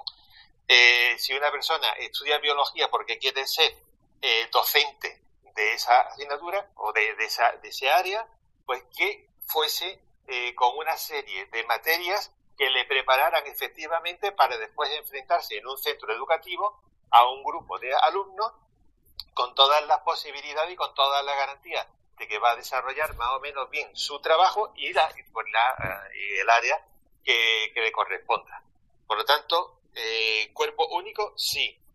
Eh, una formación inicial pedagógica directamente encaminada hacia la docencia, desde las facultades, desde las universidades, sí. Muchas gracias, Quique. Pues voy a pasar a, a Manoli Manoli, teníamos, eh, bueno, eh, si quieres añadir algo más a lo de la rúbrica, te tenía apuntada ahí, pero yo ya voy avanzando porque eh, fijaros qué hora es, entonces yo voy avanzando un poquito y llegamos a, a un punto que creo que también te puede gustar, que es el de las competencias. Y ahí tenemos una pregunta en, en, con el hashtag de las charlas educativas de Fátima Estri, que dice, justo ahora hablando de las competencias, ¿sabemos algo sobre los descriptores de las competencias del perfil de área? Eh, dice Fátima Estri. Y creo que tenía otra cosilla por aquí para... Eh, no, para ti no. Me paso directamente a las preguntas que teníamos. Manoli, aprovechando esta pregunta que nos hace Fati Maestra, eh, ¿es, ¿es, realmente posible evaluar por competencias? ¿Es una utopía? ¿Serviría para todos? ¿Para todas las asignaturas? ¿Para todos los profesores? ¿Para todos los alumnos? A ver, eh, si se hace bien, claro que sirve para todo y además es que es necesario. Nosotros tenemos que saber y tenemos que, que mm, ser capaces de, de, desarrollar nuestro alumnado todas sus, capacidades, sus destrezas y, y fomentar eh, también el desarrollo de aquellas que a lo mejor se les dan, se les dan peor. Eh, hablabais de las competencias y hablabais de, escritores, ¿no? Las competencias de mismo tal y como están, pues la verdad es que uno dice, Vale, eh, tengo que evaluar la competencia lingüística, la competencia digital, la competencia iniciativa emprendedora, pero realmente mmm, tenemos una infografía con cuatro datos que según eso, ¿qué es lo que yo realmente mmm, tengo que evaluar, tengo que conseguir que mi alumnado aprenda? No tenemos descriptores como tales. Los tenemos ¿dónde? En el marco de la lengua, lo tenemos en la competencia digital con el DISCON, pero ya está, vámonos no tenemos más descriptores en, la, en las competencias, esa es una realidad. Eh, ahora estamos realizando un trabajo dentro de, de, un proyecto en Andalucía en el que nos estamos eh, pingando, voy a utilizar esa expresión, porque nos estamos dedicando precisamente a sacar los descriptores de todas las competencias. Os puedo garantizar que es un trabajo arduo, pero que cuando esté terminado va a ayudar muchísimo a los docentes a entender qué es eso de evaluar una competencia y realmente entender qué es lo que tenemos que hacer eh, para desarrollar las competencias de nuestro alumnado. Pero cuando nos soltaron las competencias, nos las soltaron de aquella manera, como pasa con muchas cuestiones, como pasa al principio con los criterios de evaluación y sus estándares. Mm, las leyes las modifican, lanzan, pero no hay formación, no hay preparación, no hay una especificación sobre lo que hay que hacer y al final pues la gente lo que acaba es recurriendo a lo que a lo que saben, a lo que les es conocido y creen que así no, no se van a, equivocar. Luego, en educación seguimos teniendo un problema porque dices para todo, para todo. Es que es muy importante, Antonio que está por aquí, Márquez, que para mí es, una persona clave en, en, el tema de la inclusión, el tema del DUA, ¿no? del diseño del aprendizaje. Todos los alumnos tienen que tener capacidad, perdón, tienen que tener capacidad, no. Todos, tenemos que sacar de todos los alumnos su capacidad tenemos que intentar que todo nuestro alumnado esté, eh, pueda desarrollar eh, al máximo las capacidades, ciertas habilidades. Hay que darle opciones. No podemos eh, el cuadernillo de siempre porque esta no tiene tal problema, no, no, no. Y se tiene que hacer con lo mismo que estamos trabajando con el resto del alumnado, con lo mismo. La inclusión no es que lo meto en el aula pero le doy un cuadernillo aparte. La inclusión es que está trabajando lo que el resto del alumnado, solo que se le ha facilitado. Se le facilita la comprensión, se le facilita pues el material, se le facilita, se le facilita o se le, eh, se le, dualiza, ¿no? Para que realmente tenga un acceso a todo aquello que por sus dificultades, por su situación, por sus necesidades específicas, eh, no puede, no puede, el material que no puede acceder de forma normal, ¿no? Y hay que adaptárselo adaptárselo, dualizarlo, ¿no? Adaptar la palabra adaptar no les no gusta, eh, porque al final parece que lo que se está haciendo es convertirlo en otra cosa eh, inferior a, lo que hace el resto. Yo creo que la clave está en que tenemos que pensar que mm, tenemos alumno diverso y que estamos educando a todo el alumnado para que desarrolle sus capacidades, sus competencias, sus destrezas al máximo sin tener eh, en cuenta, me refiero a tener en cuenta de forma negativa sus limitaciones. Porque si nos paramos en las limitaciones, no desarrollamos sus destrezas. Yo he trabajado con alumnado eh, pues, límite, ¿no? Eh, con problemas serios en la expresión, en la comprensión, con alumno, alumno, alumno TEA, y, y, siempre he procurado que ese alumnado, haciendo lo mismo que el resto, eh, pudiera llegar hasta donde, donde podía llegar. Y han ido avanzando muchísimo. No, no les, yo no les he puesto nunca un límite de no, no llegáis más allá de aquí. Este es vuestro límite, no. Yo les he proporcionado y les he permitido que, eh, que, trabajaran como el resto. Y luego habrán llegado pues hasta A, B, C, D en función de sus dificultades. Pero evidentemente las competencias son para todos, la evaluación es para todos y tenemos que procurar eh, que realmente nuestras aulas sean, inclusivas y que cuando creemos cualquier tipo de material eh, sea, sea posible que cualquier alumno con las dificultades que tenga o, con las necesidades educativas que tenga o con la situación personal incluso que tenga pueda, pueda acceder a, a trabajar como, como los demás y a obtener pues eh, beneficios del mismo modo que el resto eso creo que es la verdadera inclusión y creo que ahí todavía queda un camino bastante largo eh, por, recorrer. ¿no? Hay que tenemos a Antonio no lo puede decir. Yo creo que él es uno de los abanderados en, este, en esta lucha en, España y, creo que, bueno, se está haciendo una gran labor, pero nos sigue quedando mucho. Y al hilo de lo que decíamos de la formación en secundaria, esto es un problema en secundaria muy grave, porque mm, en, primaria eh, las carreras el magisterio está pensado, no se trabaja alumnado específico y tal. Pero yo en la vida, a mí en la vida, nunca nadie me habló de un espectro autista, nunca me hablaron de un Asperger, nunca me hablaron de un alumnado con eh, baja visión, con un alumnado de, sordo, que qué hacía en el aula, nunca. O sea, a nadie se le ocurrió decirme, oye, que en el aula un día puedes tener este alumnado, este tipo de alumnado, y qué vas a hacer con él, o cómo puedes trabajar con él. La primera vez que me lo encontré, pues me tuve que, entre comillas, buscar la vida. ¿Qué ocurre? Que en muchas ocasiones un docente de secundaria que no tiene pedagogía, que no tiene formación, se ve desbordado y va a lo fácil. Cuadernillos con cuatro actividades mm, de otro nivel para tener entretenido al alumno en la clase, que no se distraiga y parecer que realmente lo estamos atendiendo. Y eso no, es la inclusión.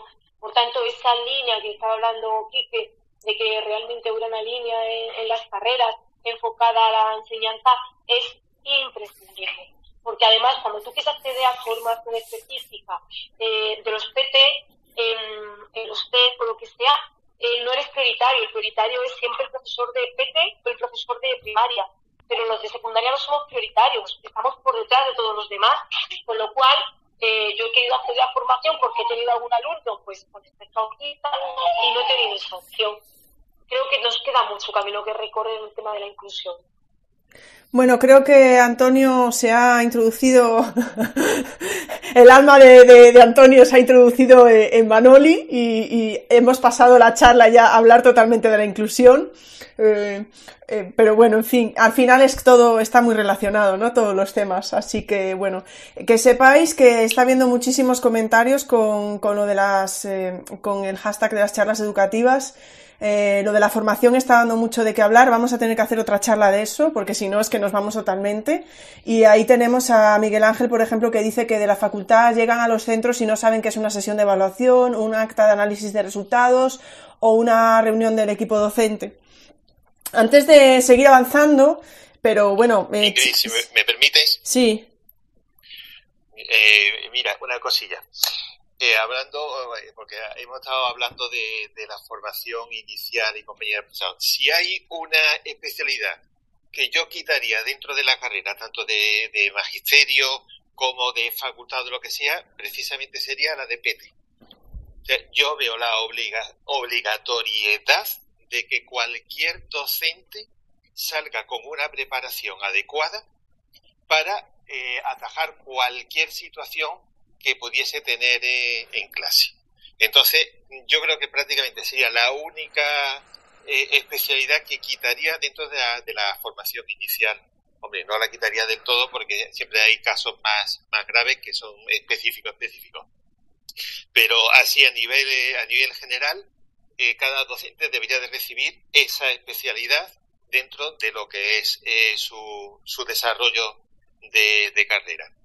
Y complementando un poquito, y salto de tema, y complementando un poquito eh, lo que ha dicho Manoli en cuanto a evaluar por competencia, eh, ¿qué es lo que pasa? Que ahora mismo, eh, para evaluar por competencia, lo que habría que hacer es un cambio de currículum. yo me temo mucho que el currículum nuevo que se está forjando, que está en, no sé si estará en el horno o en el microondas, ya lo veremos a ver cuando, cuando salga, va a salir por áreas. Y, lo, lo cual sería un tremendo error ¿Qué es lo que hemos hecho nosotros? Nosotros hemos dicho, bueno, hay siete competencias. Vamos a ver, las áreas a las competencias. Entonces, esta, bueno, pues este área, este criterio va a la competencia tal, este área, este criterio va a la competencia eh, lingüística, este a la matemática, este. Sin embargo, el planteamiento debería ser, debería haber sido lo contrario. Es decir, vamos a plantear un currículo, un currículo competencial y de ahí sacamos los criterios para y los contenidos y todo lo que sea de las distintas áreas. Pero el currículo es currículo competencial, no un currículo de materias o de, o de áreas. Y me callo. Pues te callas, pero yo no sé qué pasa con Antonio, pero está entrando en vuestras cabezas. Antonio, que lo tenemos por aquí, Antonio Márquez, está entrando en vuestras cabezas, porque hace 10 minutos eh, escribió, yo eliminaría la especialidad de PT, ¿vale? Y dijo, imaginad que, perdón, que se me meten cosas aquí delante. Imaginad que todos los docentes fuesen, fuesen especialistas en atención a la diversidad, ¿vale? Entonces, Antonio, que estás aquí con nosotros, que te estamos escuchando, que solo te falta ahora meterte también en la cabeza de domingo y ya lo vamos a solucionar en un segundo. Voy a plantear dos preguntas para domingo, por favor, recordad los invitados, si os tenéis que ir, os podéis ir, ¿vale? Porque esto se está alargando un poco, pero quería plantear dos preguntas que surgieron a domingo eh, que a lo mejor nos puede, nos puede ayudar, te las planteo así de manera rápida. Maestra Vane pregunta, cómo se puede realizar una evaluación continua y formativa en primero y segundo de primaria y cómo hacerlo estando en una escuela a distancia. Yo creo que esto lo hemos estado hablando un poco, pero quería plantearlo porque ya que la he escrito, pues eh, no quería dejar de, nombrarlo. Por favor, entended todos que ahora mismo está el, el hashtag de charlas educativas echando humo y que me gustaría poder comentar todo lo que estáis poniendo, pero probablemente no sea posible.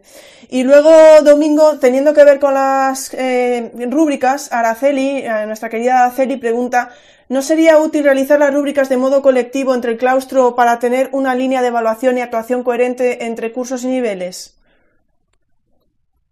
Eh, perdona, Ingrid, eh, ¿puedes repetir las que se, han entrecortado? No te, no te he escuchado. La última, la última. Si no sería útil realizar las rúbricas de modo colectivo entre el claustro para tener una línea de evaluación y actuación coherente entre cursos y niveles. Eh, totalmente de acuerdo y creo que lo he dicho anteriormente. Eh, el hecho de, de unificar criterios eh, respecto a los instrumentos de evaluación a utilizar, a utilizar desarrollar por parte del profesorado y del alumnado, pues va a dar mucha coherencia al proceso de evaluación. Sí, sí, totalmente de acuerdo, claro. Bueno, pues vamos a avanzar. vamos, a, vamos a avanzar un poquito y sigo contigo, Domingo. Ya no te dejo, no, ahora te toca a ti ya, no, no te silencies, que da igual. eh, es una pregunta también, salió en el chat, la preguntaba al principio de todo eh, María Nicolás, que estaba por ahí, eh, a ver si, la, si soy capaz de recuperarla porque estaba al inicio. Pero eh, mientras tanto era la pregunta que os iba a hacer es cómo se cómo se pueden evaluar proyectos o gamificaciones, estas cosas, ¿no? En las que estamos muchos metidos últimamente y cómo se podía evaluar proyectos y, y o gamificaciones. Y aquí dice María Nicolás, tengo que desarrollar, desarrollar una programación con unos criterios que realmente estaré evaluando todo el curso mediante exámenes, proyectos, portafolios. ¿Cuál es la forma correcta de ponderarlos y después de reflejar los datos de, de calificación? ¿Cómo calcularlos? Bueno, yo creo que a lo mejor puedes hacer ahí un max mix eh, de todo ello. Bueno, pues por un lado, hablar sobre cómo se pueden evaluar eh, gamificaciones, eh, distintos tipos de, de, metodologías y bueno, las metodologías, como todos sabemos, eh, es el modo en el que trasladamos pues la, secuenciación o la selección de los criterios de evaluación que hemos seleccionado y eh, a través de una metodología eh, elegida, pues ya sea ABP, gamificación, etcétera, vamos a llevar a cabo pues la evaluación de las distintas actividades y propuestas que trabajen los alumnos, tomando como referencia pues los criterios de evaluación. Eh, evidentemente, la metodología, como sabéis todos, es un elemento curricular que hay que incluir dentro del diseño de, la, de nuestra unidad didáctica y, y, esa metodología nos va a posibilitar pues recoger de, de una manera determinada u otra de los criterios de evaluación y las evidencias de, de, nuestro alumnado. ¿no? Eh, en el caso de la gamificación, bueno, pues a través de, la, de los distintos niveles, retos eh, y la, las distintas eh, propuestas que propongamos, eh, llegará un momento pues en donde una o varias actividades estén relacionadas con los criterios de evaluación y bueno, asociemos el instrumento de evaluación correspondiente y se evalúen. Igual también con el APP. Eh, igual, bueno, ahora sé que se me ocurre los paisajes de aprendizaje, ¿no? Sabéis que por distintos niveles e incluso de un modo también gamificado podemos cruzar eh, no solamente los criterios de evaluación, sino también las competencias clave pues con, perdón, intensidades múltiples con, lo, con las distintas actividades o retos que nuestro alumnado tiene que ir cumpliendo, ¿verdad? De, de un modo variado a lo largo de la, de la secuencia, ¿no? Eh, ¿Me repites la otra pregunta, Ingrid? Eh, la otra pregunta de María Nicolás, que no sé si voy a volver a ser capaz de encontrarla de nuevo, eh, déjame que la, que la busque porque ya me había ido para arriba. Es que claro, os voy haciendo preguntas de... Ah, sí, sí. Era que tenía que ver sí. con las programaciones durante todo creo el año. Creo que está relacionada con, con cómo se recogen las distintas evidencias de los criterios de evaluación, ¿no? Efectivamente, sí.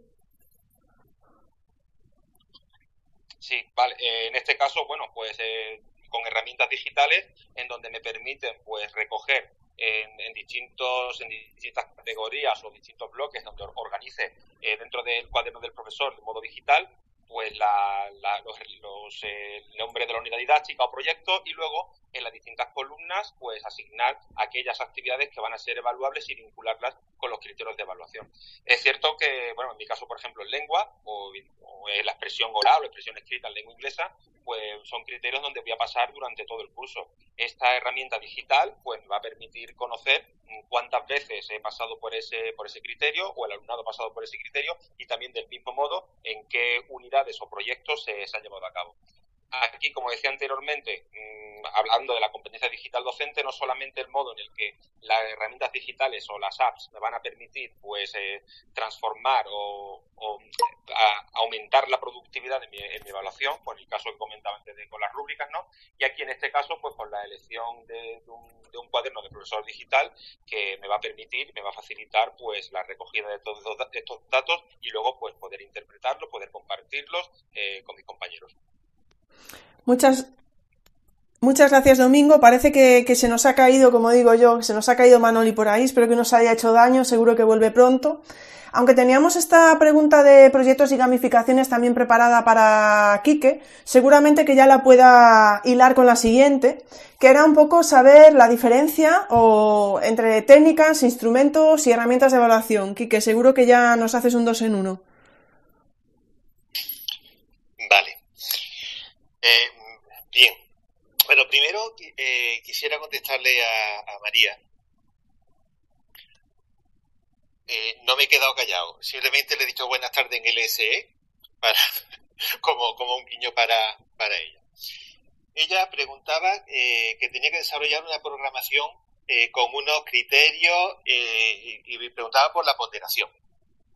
Vamos a ver, la ponderación que quede claro que no es una ponderación sobre los instrumentos, no es sobre los exámenes, eh, los proyectos, los portafolios que, que podáis ir eh, recogiendo a lo largo del periodo que, sea. La ponderación, si quiere hacer ponderación porque vea que algunos criterios eh, son más, entre comillas, importantes que otros, va sobre los criterios. Y entonces, si tiene que calificar, pues calificaría haciendo la media ponderada con respecto a los criterios de evaluación que ya haya, con el porcentaje que le haya dado a esos criterios de evaluación. Entonces, eh, si creo que esa era la, pregunta suya, eh, más o menos está, está respondida. Porque eh, cuando estamos trabajando en algún proyecto, en alguna gamificación, en, en algún ABP, lo que tenemos que hacer es enlazar los criterios a las tareas. Cuidado, a las tareas, no a los instrumentos que se usen para evaluar esas tareas. Eso sería, eh, a mi forma de ver, eh, un pequeño o un gran error. Los criterios van al desarrollo de las tareas, no a las actividades. Por lo tanto, todo lo que es evaluación y calificación iría dentro de los criterios de las tareas. Eh, hago un, inciso eh, en cuanto a, eh, antes no lo, no lo dije, en la primera pregunta, los criterios de evaluación y los criterios de calificación. en la normativa actual muchas veces se confunden uno con otro. Y entonces los centros lo que hacen es dividir. Por un lado, los criterios de evaluación, que son los que tienen normativa, que son para el área tal, bla, bla, bla, bla, y por otra parte fijan los criterios de calificación. Yo hasta el año pasado eh, había visto en algunas programaciones, sobre todo de, de instituto, pues que el examen valía el 70%, el trabajo el 20% y la asistencia y el comportamiento pues un 10% de la nota final. Evidentemente eso está eh, totalmente en contra de lo que es el espíritu de la ley y lo que se dice de que los criterios de evaluación son los referentes para todo. Posteriormente a eso ya se han ido eh, poniendo las pilas, han ido cambiando y más o menos ya lo que hacen referencia son a los criterios de evaluación y no a los instrumentos que, hay por ahí. En cuanto a los instrumentos y herramientas y todo eso, yo haría una, una triple distinción. Eh, una cosa son las técnicas, otra cosa son los instrumentos y otra cosa son las herramientas. Eh, las técnicas, pues depende de lo que queramos evaluar. Evaluar. Pues si queremos eh, evaluar la observación o, queremos, vamos, queremos mediante observación o queremos hacer una cosa mediante una medida o queremos que, los, eh, que el alumnado se autoevalúe o se coevalúe pues utilizaremos una cosa o utilizaremos otra. Esos serían los cuatro, digamos, grandes apartados de las técnicas de, eh, de evaluación. A partir de esas técnicas podemos recoger lo que serían los instrumentos.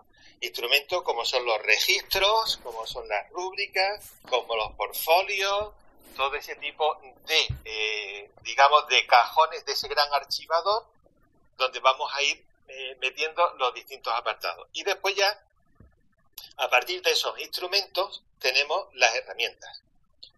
Las herramientas como pueden ser eh, exposiciones orales o pruebas orales, la prueba escrita, los test.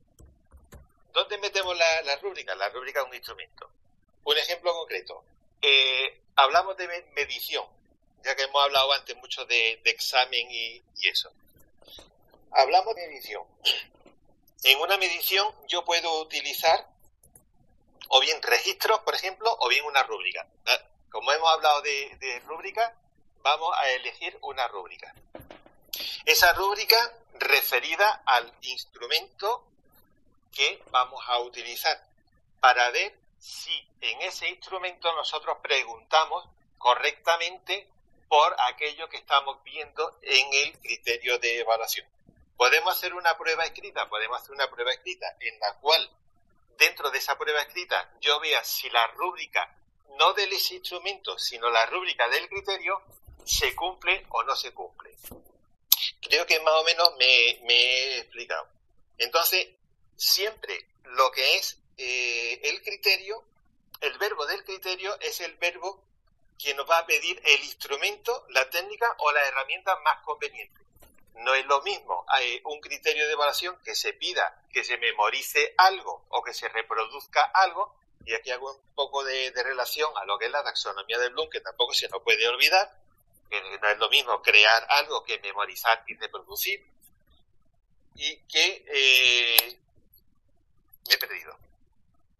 Como siempre me pasa, empiezo a hablar pues estabas diciendo no es lo mismo, los instrumentos, estabas hablando de la rúbrica. Vale, eh, pues me, salto entonces, eh, yo lo, que sería, si queremos hacer algo, yo soy muy defensor de, ya, ya lo he dicho varias veces, de las listas de, cotejo de dos formas, o bien de una forma graduada en dificultad, eh, para ver hasta dónde se llega, o bien de, una forma bastante más plana, es decir, esto lo he conseguido, esto lo he conseguido y esto lo he conseguido. Listas de cotejo referidas siempre al criterio. Para saber si yo puedo marcar esa lista de cotejo o puedo marcar la casilla de la rúbrica, entonces ya puedo utilizar cualquiera de las herramientas que tengo. Pues, el examen o ver una, una exposición oral, aspectos concretos de esa exposición oral, y dentro y una cosa que no quisiera que se me olvidara, esa lista de cotejo yo siempre eh, eh, aconsejo que se haga en primera persona. ¿Por qué? Porque como bien decía Domingo, a la hora de dárselo al alumno es el yo soy capaz de, yo, yo me autoevalúo y entonces yo voy siendo consciente de mis propios logros eh, dentro de lo que es el desarrollo de mis capacidades. Hasta ahí. Cambio corto. Gracias, Quique. Bueno, se nos va cayendo la gente por el camino, vuelven, sale. Es que con estos, con estos cuatro compañeros sabemos cuándo empezamos, pero nunca sabemos cuándo terminamos. Voy a intentar avanzar un poco. Eh, voy a intentar avanzar un poco. Eh, Domingo, ¿quieres añadir algo a lo que estaba comentando Quique sobre esa diferencia entre técnica, instrumento y herramienta? Sí, ¿me escucháis?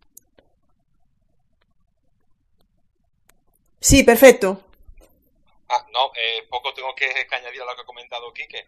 Eh, bueno, suscribir todo lo que ha dicho respecto a los distintos tipos de técnicas y bueno, quizás pues a lo mejor sumar pues los distintos tipos de bueno de interrogatorio, de desempeño, de desempeño del alumno y de observación, ¿no? Y bueno, totalmente de acuerdo. Yo creo que lo que hablaba antes de la taxonomía de Bloom va en relación pues al nivel, bueno, nivel de exigencia cognitiva del criterio de evaluación y ese verbo pues relacionarlo con, la, con las distintas, eh, digamos, eh, estadios, distintos estadios de la taxonomía de Bloom. En función de ese verbo, si es conceptual, pues nos va, nos va a orientar hacia una hacia una prueba escrita o hacia una exposición o hacia un, compartir la identificación de un, concepto, pero si los verbos que aparecen son competenciales, evidentemente, eh, como diría Neusa Martí, ¿verdad? No hay, no hay competencia sin contenido, trabajaremos ese contenido, inserto en el criterio y luego avanzaremos hasta lograr pues la, consecución del criterio reflejado en ese verbo. Eh, si no recuerdo mal, creo que se refería a eso. Muchas gracias, Domingo. Y bueno, no os lo vais a creer, pero vamos a llegar a la última pregunta. Sí, vamos a llegar a la última pregunta después de, casi dos horas de, charla. Además, ahí retomamos una pregunta que hacía una chica que preguntaba por la evaluación a distancia y tal. Una pregunta que, que ha sido, bueno, digo una chica porque ponía maestra, bueno, una pregunta que hice antes.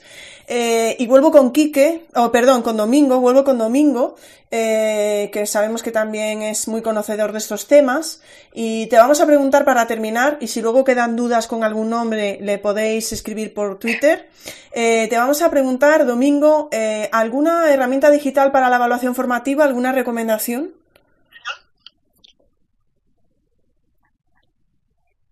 ¿Me escucháis, no? Sí.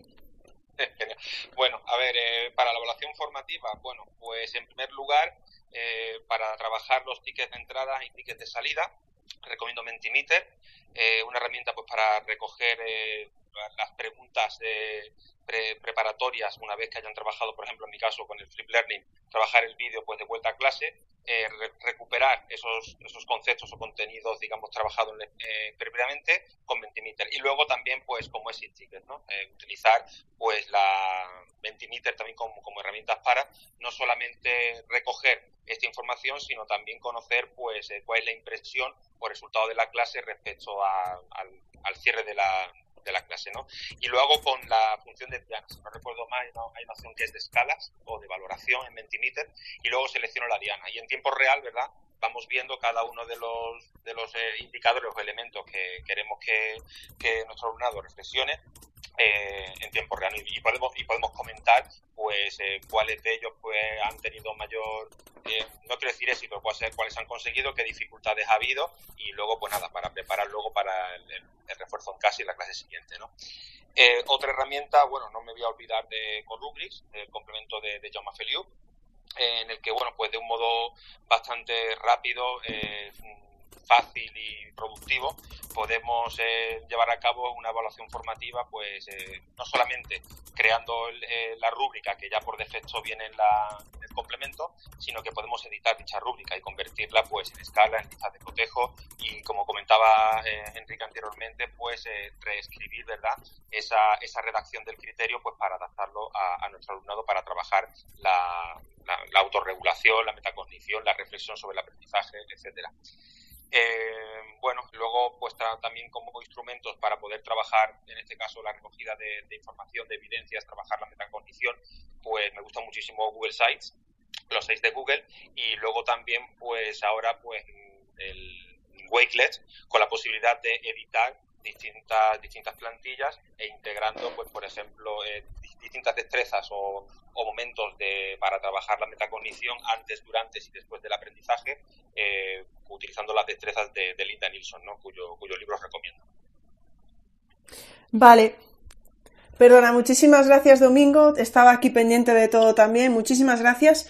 Voy a plantearos una, una última cuestión que ha surgido aquí de último momento y os prometo que con esto terminamos. Las demás preguntas, oye, pues ya las vamos viendo y todos los comentarios a través del hashtag de las charlas educativas que no cierra, no cierra ahora. Cuando terminemos seguirá abierto ese hashtag y podréis ir viendo todos los comentarios además, eh, Quique, Domingo, Manoli, que, que debe de estar por ahí con otros menesteres que han ido dejando los compañeros. Y muchísimas gracias por estar tan activos en en las, eh, con el hashtag. La pregunta que plantea G Vegas es, eh, venga aquí que te la hago a ti, ¿qué instrumento de evaluación se suele usar para evaluar un examen? Eh, ¿Qué instrumento de evaluación para un examen? vamos a ver, yo utilizaría, a ver, el examen primero que tendría que estar basado en los criterios de evaluación que sean, eh, bueno, bueno, a ver, a ver, a ver si me, aclaro porque la mente va más rápido que la, que la palabra. Depende de qué tipo de examen sea. Si es un examen memorístico, Entonces, estamos hablando de una cosa. Si es un examen eh, preparado para que se desarrollen y, expliciten lo que saben pues, haciéndolo, es otro tipo de examen distinto. Ahí yo veo dos tipos de exámenes distintos. El puramente memorístico o el que está destinado a que hagan cosas que saben. el típico ese que dice, bueno, si yo te dejo los apuntes, me da exactamente igual. Porque lo que te pregunto no es cosa memorística que están los apuntes, sino que es de desarrollo. Pues son dos exámenes distintos. Entonces, eh, eh, el, lo que es el examen es una herramienta. ¿Y qué tipo de instrumento para eso? Pues sería una rúbrica.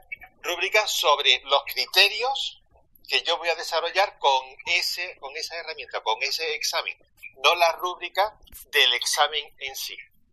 Creo que me he explicado medianamente. Sí, efectivamente, Quique, te has explicado. Tenemos por aquí de vuelta a Manoli, que se incorpora para el final. No sé si Domingo justo querías decir algo, ¿me ha parecido o no? A ver, eh, sumando a lo que ha comentado Enrique, en una prueba escrita en donde pues sea competencial y tengan que redactar un texto argumentativo en el que bueno se respeten, se evidencien tanto la estructura, los elementos que la componen, eh, la corrección gramatical, pues evidentemente puede ir con una rúbrica o con una lista en donde el alumnado pues puede ir viendo qué elementos pues va, va a ir desarrollando y luego pues evidentemente poder aprender para poder recuperar o mejorar en este caso en el objetivo de que nosotros que el aprendizaje de la creación de los textos argumentativos. Eh, me sumo a un ejemplo más. Bueno, muchísimas gracias Domingo, muchísimas gracias Quique, Manoli que, que, acaba de, que la tenemos aquí de vuelta y nada, yo creo que lo que podemos eh, hacer es intentar ir cerrando ya porque vamos a llevar dos horas. Yo sé que queréis batir vuestro récord, chicos, Quique, Domingo, Manoli, que sé, que sé que queréis batir el récord que tenéis ya de las charlas educativas, pero bueno, vamos a dejarlo para la cuarta vez que nos veamos, ¿no? Entonces, bueno, simplemente ya como terminamos, si queréis hacer alguna reflexión final, Manoli, Domingo o Quique, pues os doy la palabra para ir cerrando ya todo. Manoli, que estás de vuelta. Bueno, no me había ido, pasado como, como a domingo antes y se había ido la, la voz o algo.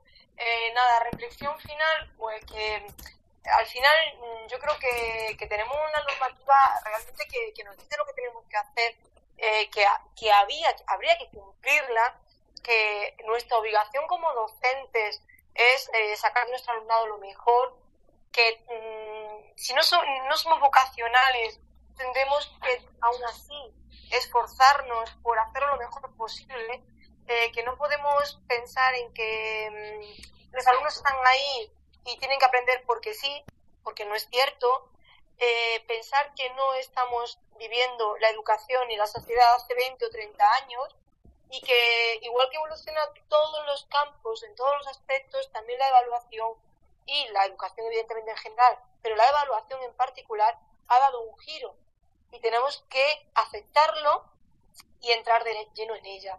Y si no sabemos cómo, hay que formarse. Hay que formarse, pero no podemos dejarlo a que como no sé, como siempre lo he hecho así, lo sigo haciendo así. Mm, nos debemos a, nuestra profesión. Nuestra profesión no es una profesión en donde eh, si hoy tengo un mal día, pues bueno, como al final estoy con una máquina trabajando, pues no pasa nada, o si pasa. Tenemos delante a chavales eh, que se dejan influenciar, eh, chavales y, chicos y chicas, ¿no? Que necesitan apoyo, que necesitan orientación, que en parte somos modelos para ellos y tenemos que hacer lo mejor que, sepamos. Así que a mí no me vale, siempre se ha hecho así, eh, los alumnos están para aprender, es que ellos lo único que tienen que hacer es estar delante porque es su obligación, lo único que hace, es que no tienen por qué estar con su mente en otras cosas no, eso ya queda muy manido y queda en una sociedad eh, retrógrada que no es evidentemente la que tenemos. Así que es importante adaptarnos a las circunstancias actuales y dar de nosotros lo mejor. Eso en educación yo creo que es clave. Muchas gracias, Manoli. Ahora yo, que soy muy propensa a los GIFs, pues pondría un GIF de esos de alguien que tira el micro, ¿sabes? Y ya está. O sea, no habría mucho más que añadir a eso. Quique, te voy a dar paso y de paso ya una, un comentario que hace Juan Roca y dice, ¿quién evalúa a los evaluadores? Venga, Quique, para tu reflexión final.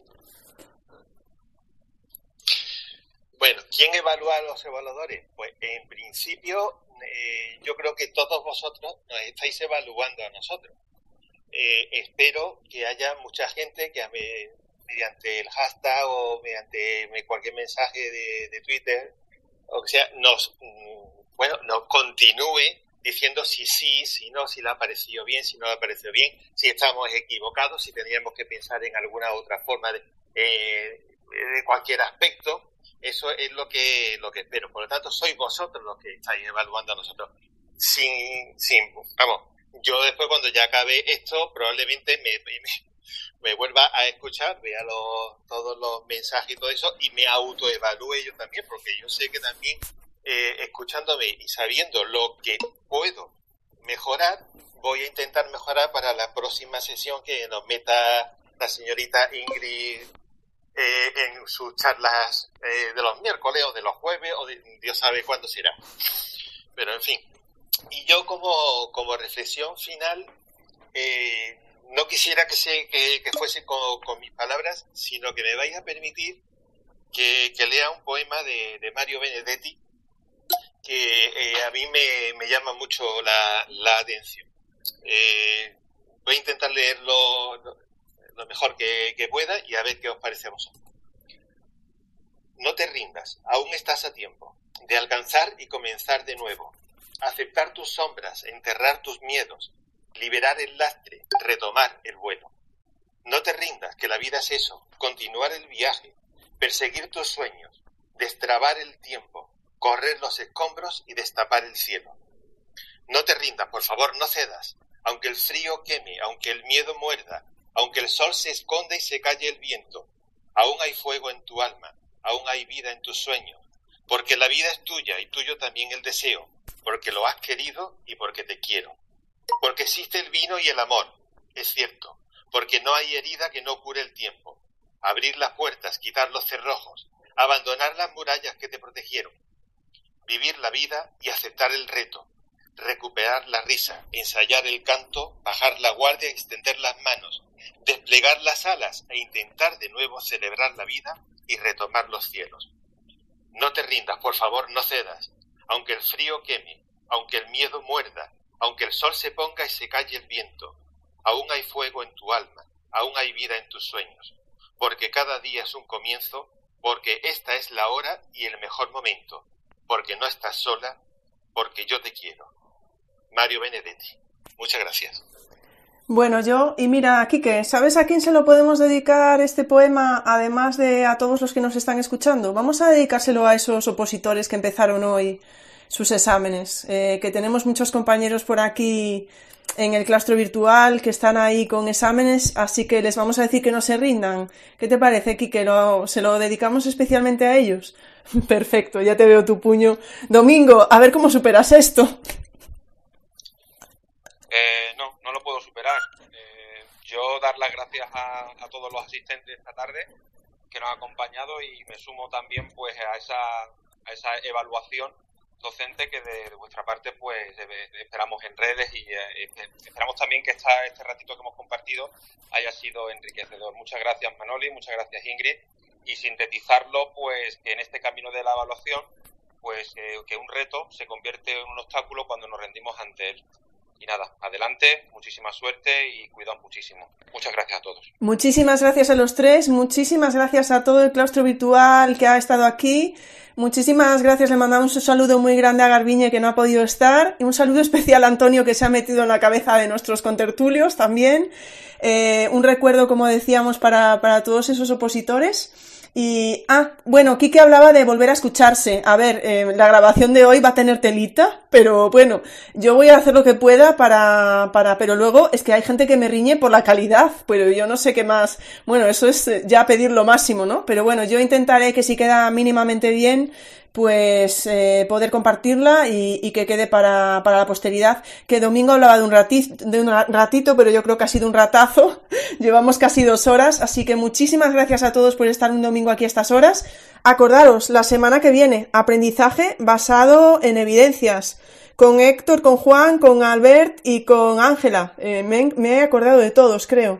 Eh, yo creo que sí, que me he acordado de todos. Así que el domingo a las 7, el último space que tendremos eh, de domingo a las 7, luego ya veremos por dónde va la vida. Nos vemos el domingo que viene. Muchísimas gracias. Seguimos en el hashtag de charlas educativas, ¿de acuerdo? Un abrazo a todos y feliz comienzo de semana. Un abrazo, chao, chao. Muchas gracias por haber escuchado este podcast. Si os apetece, nos vemos en el siguiente. Un saludo.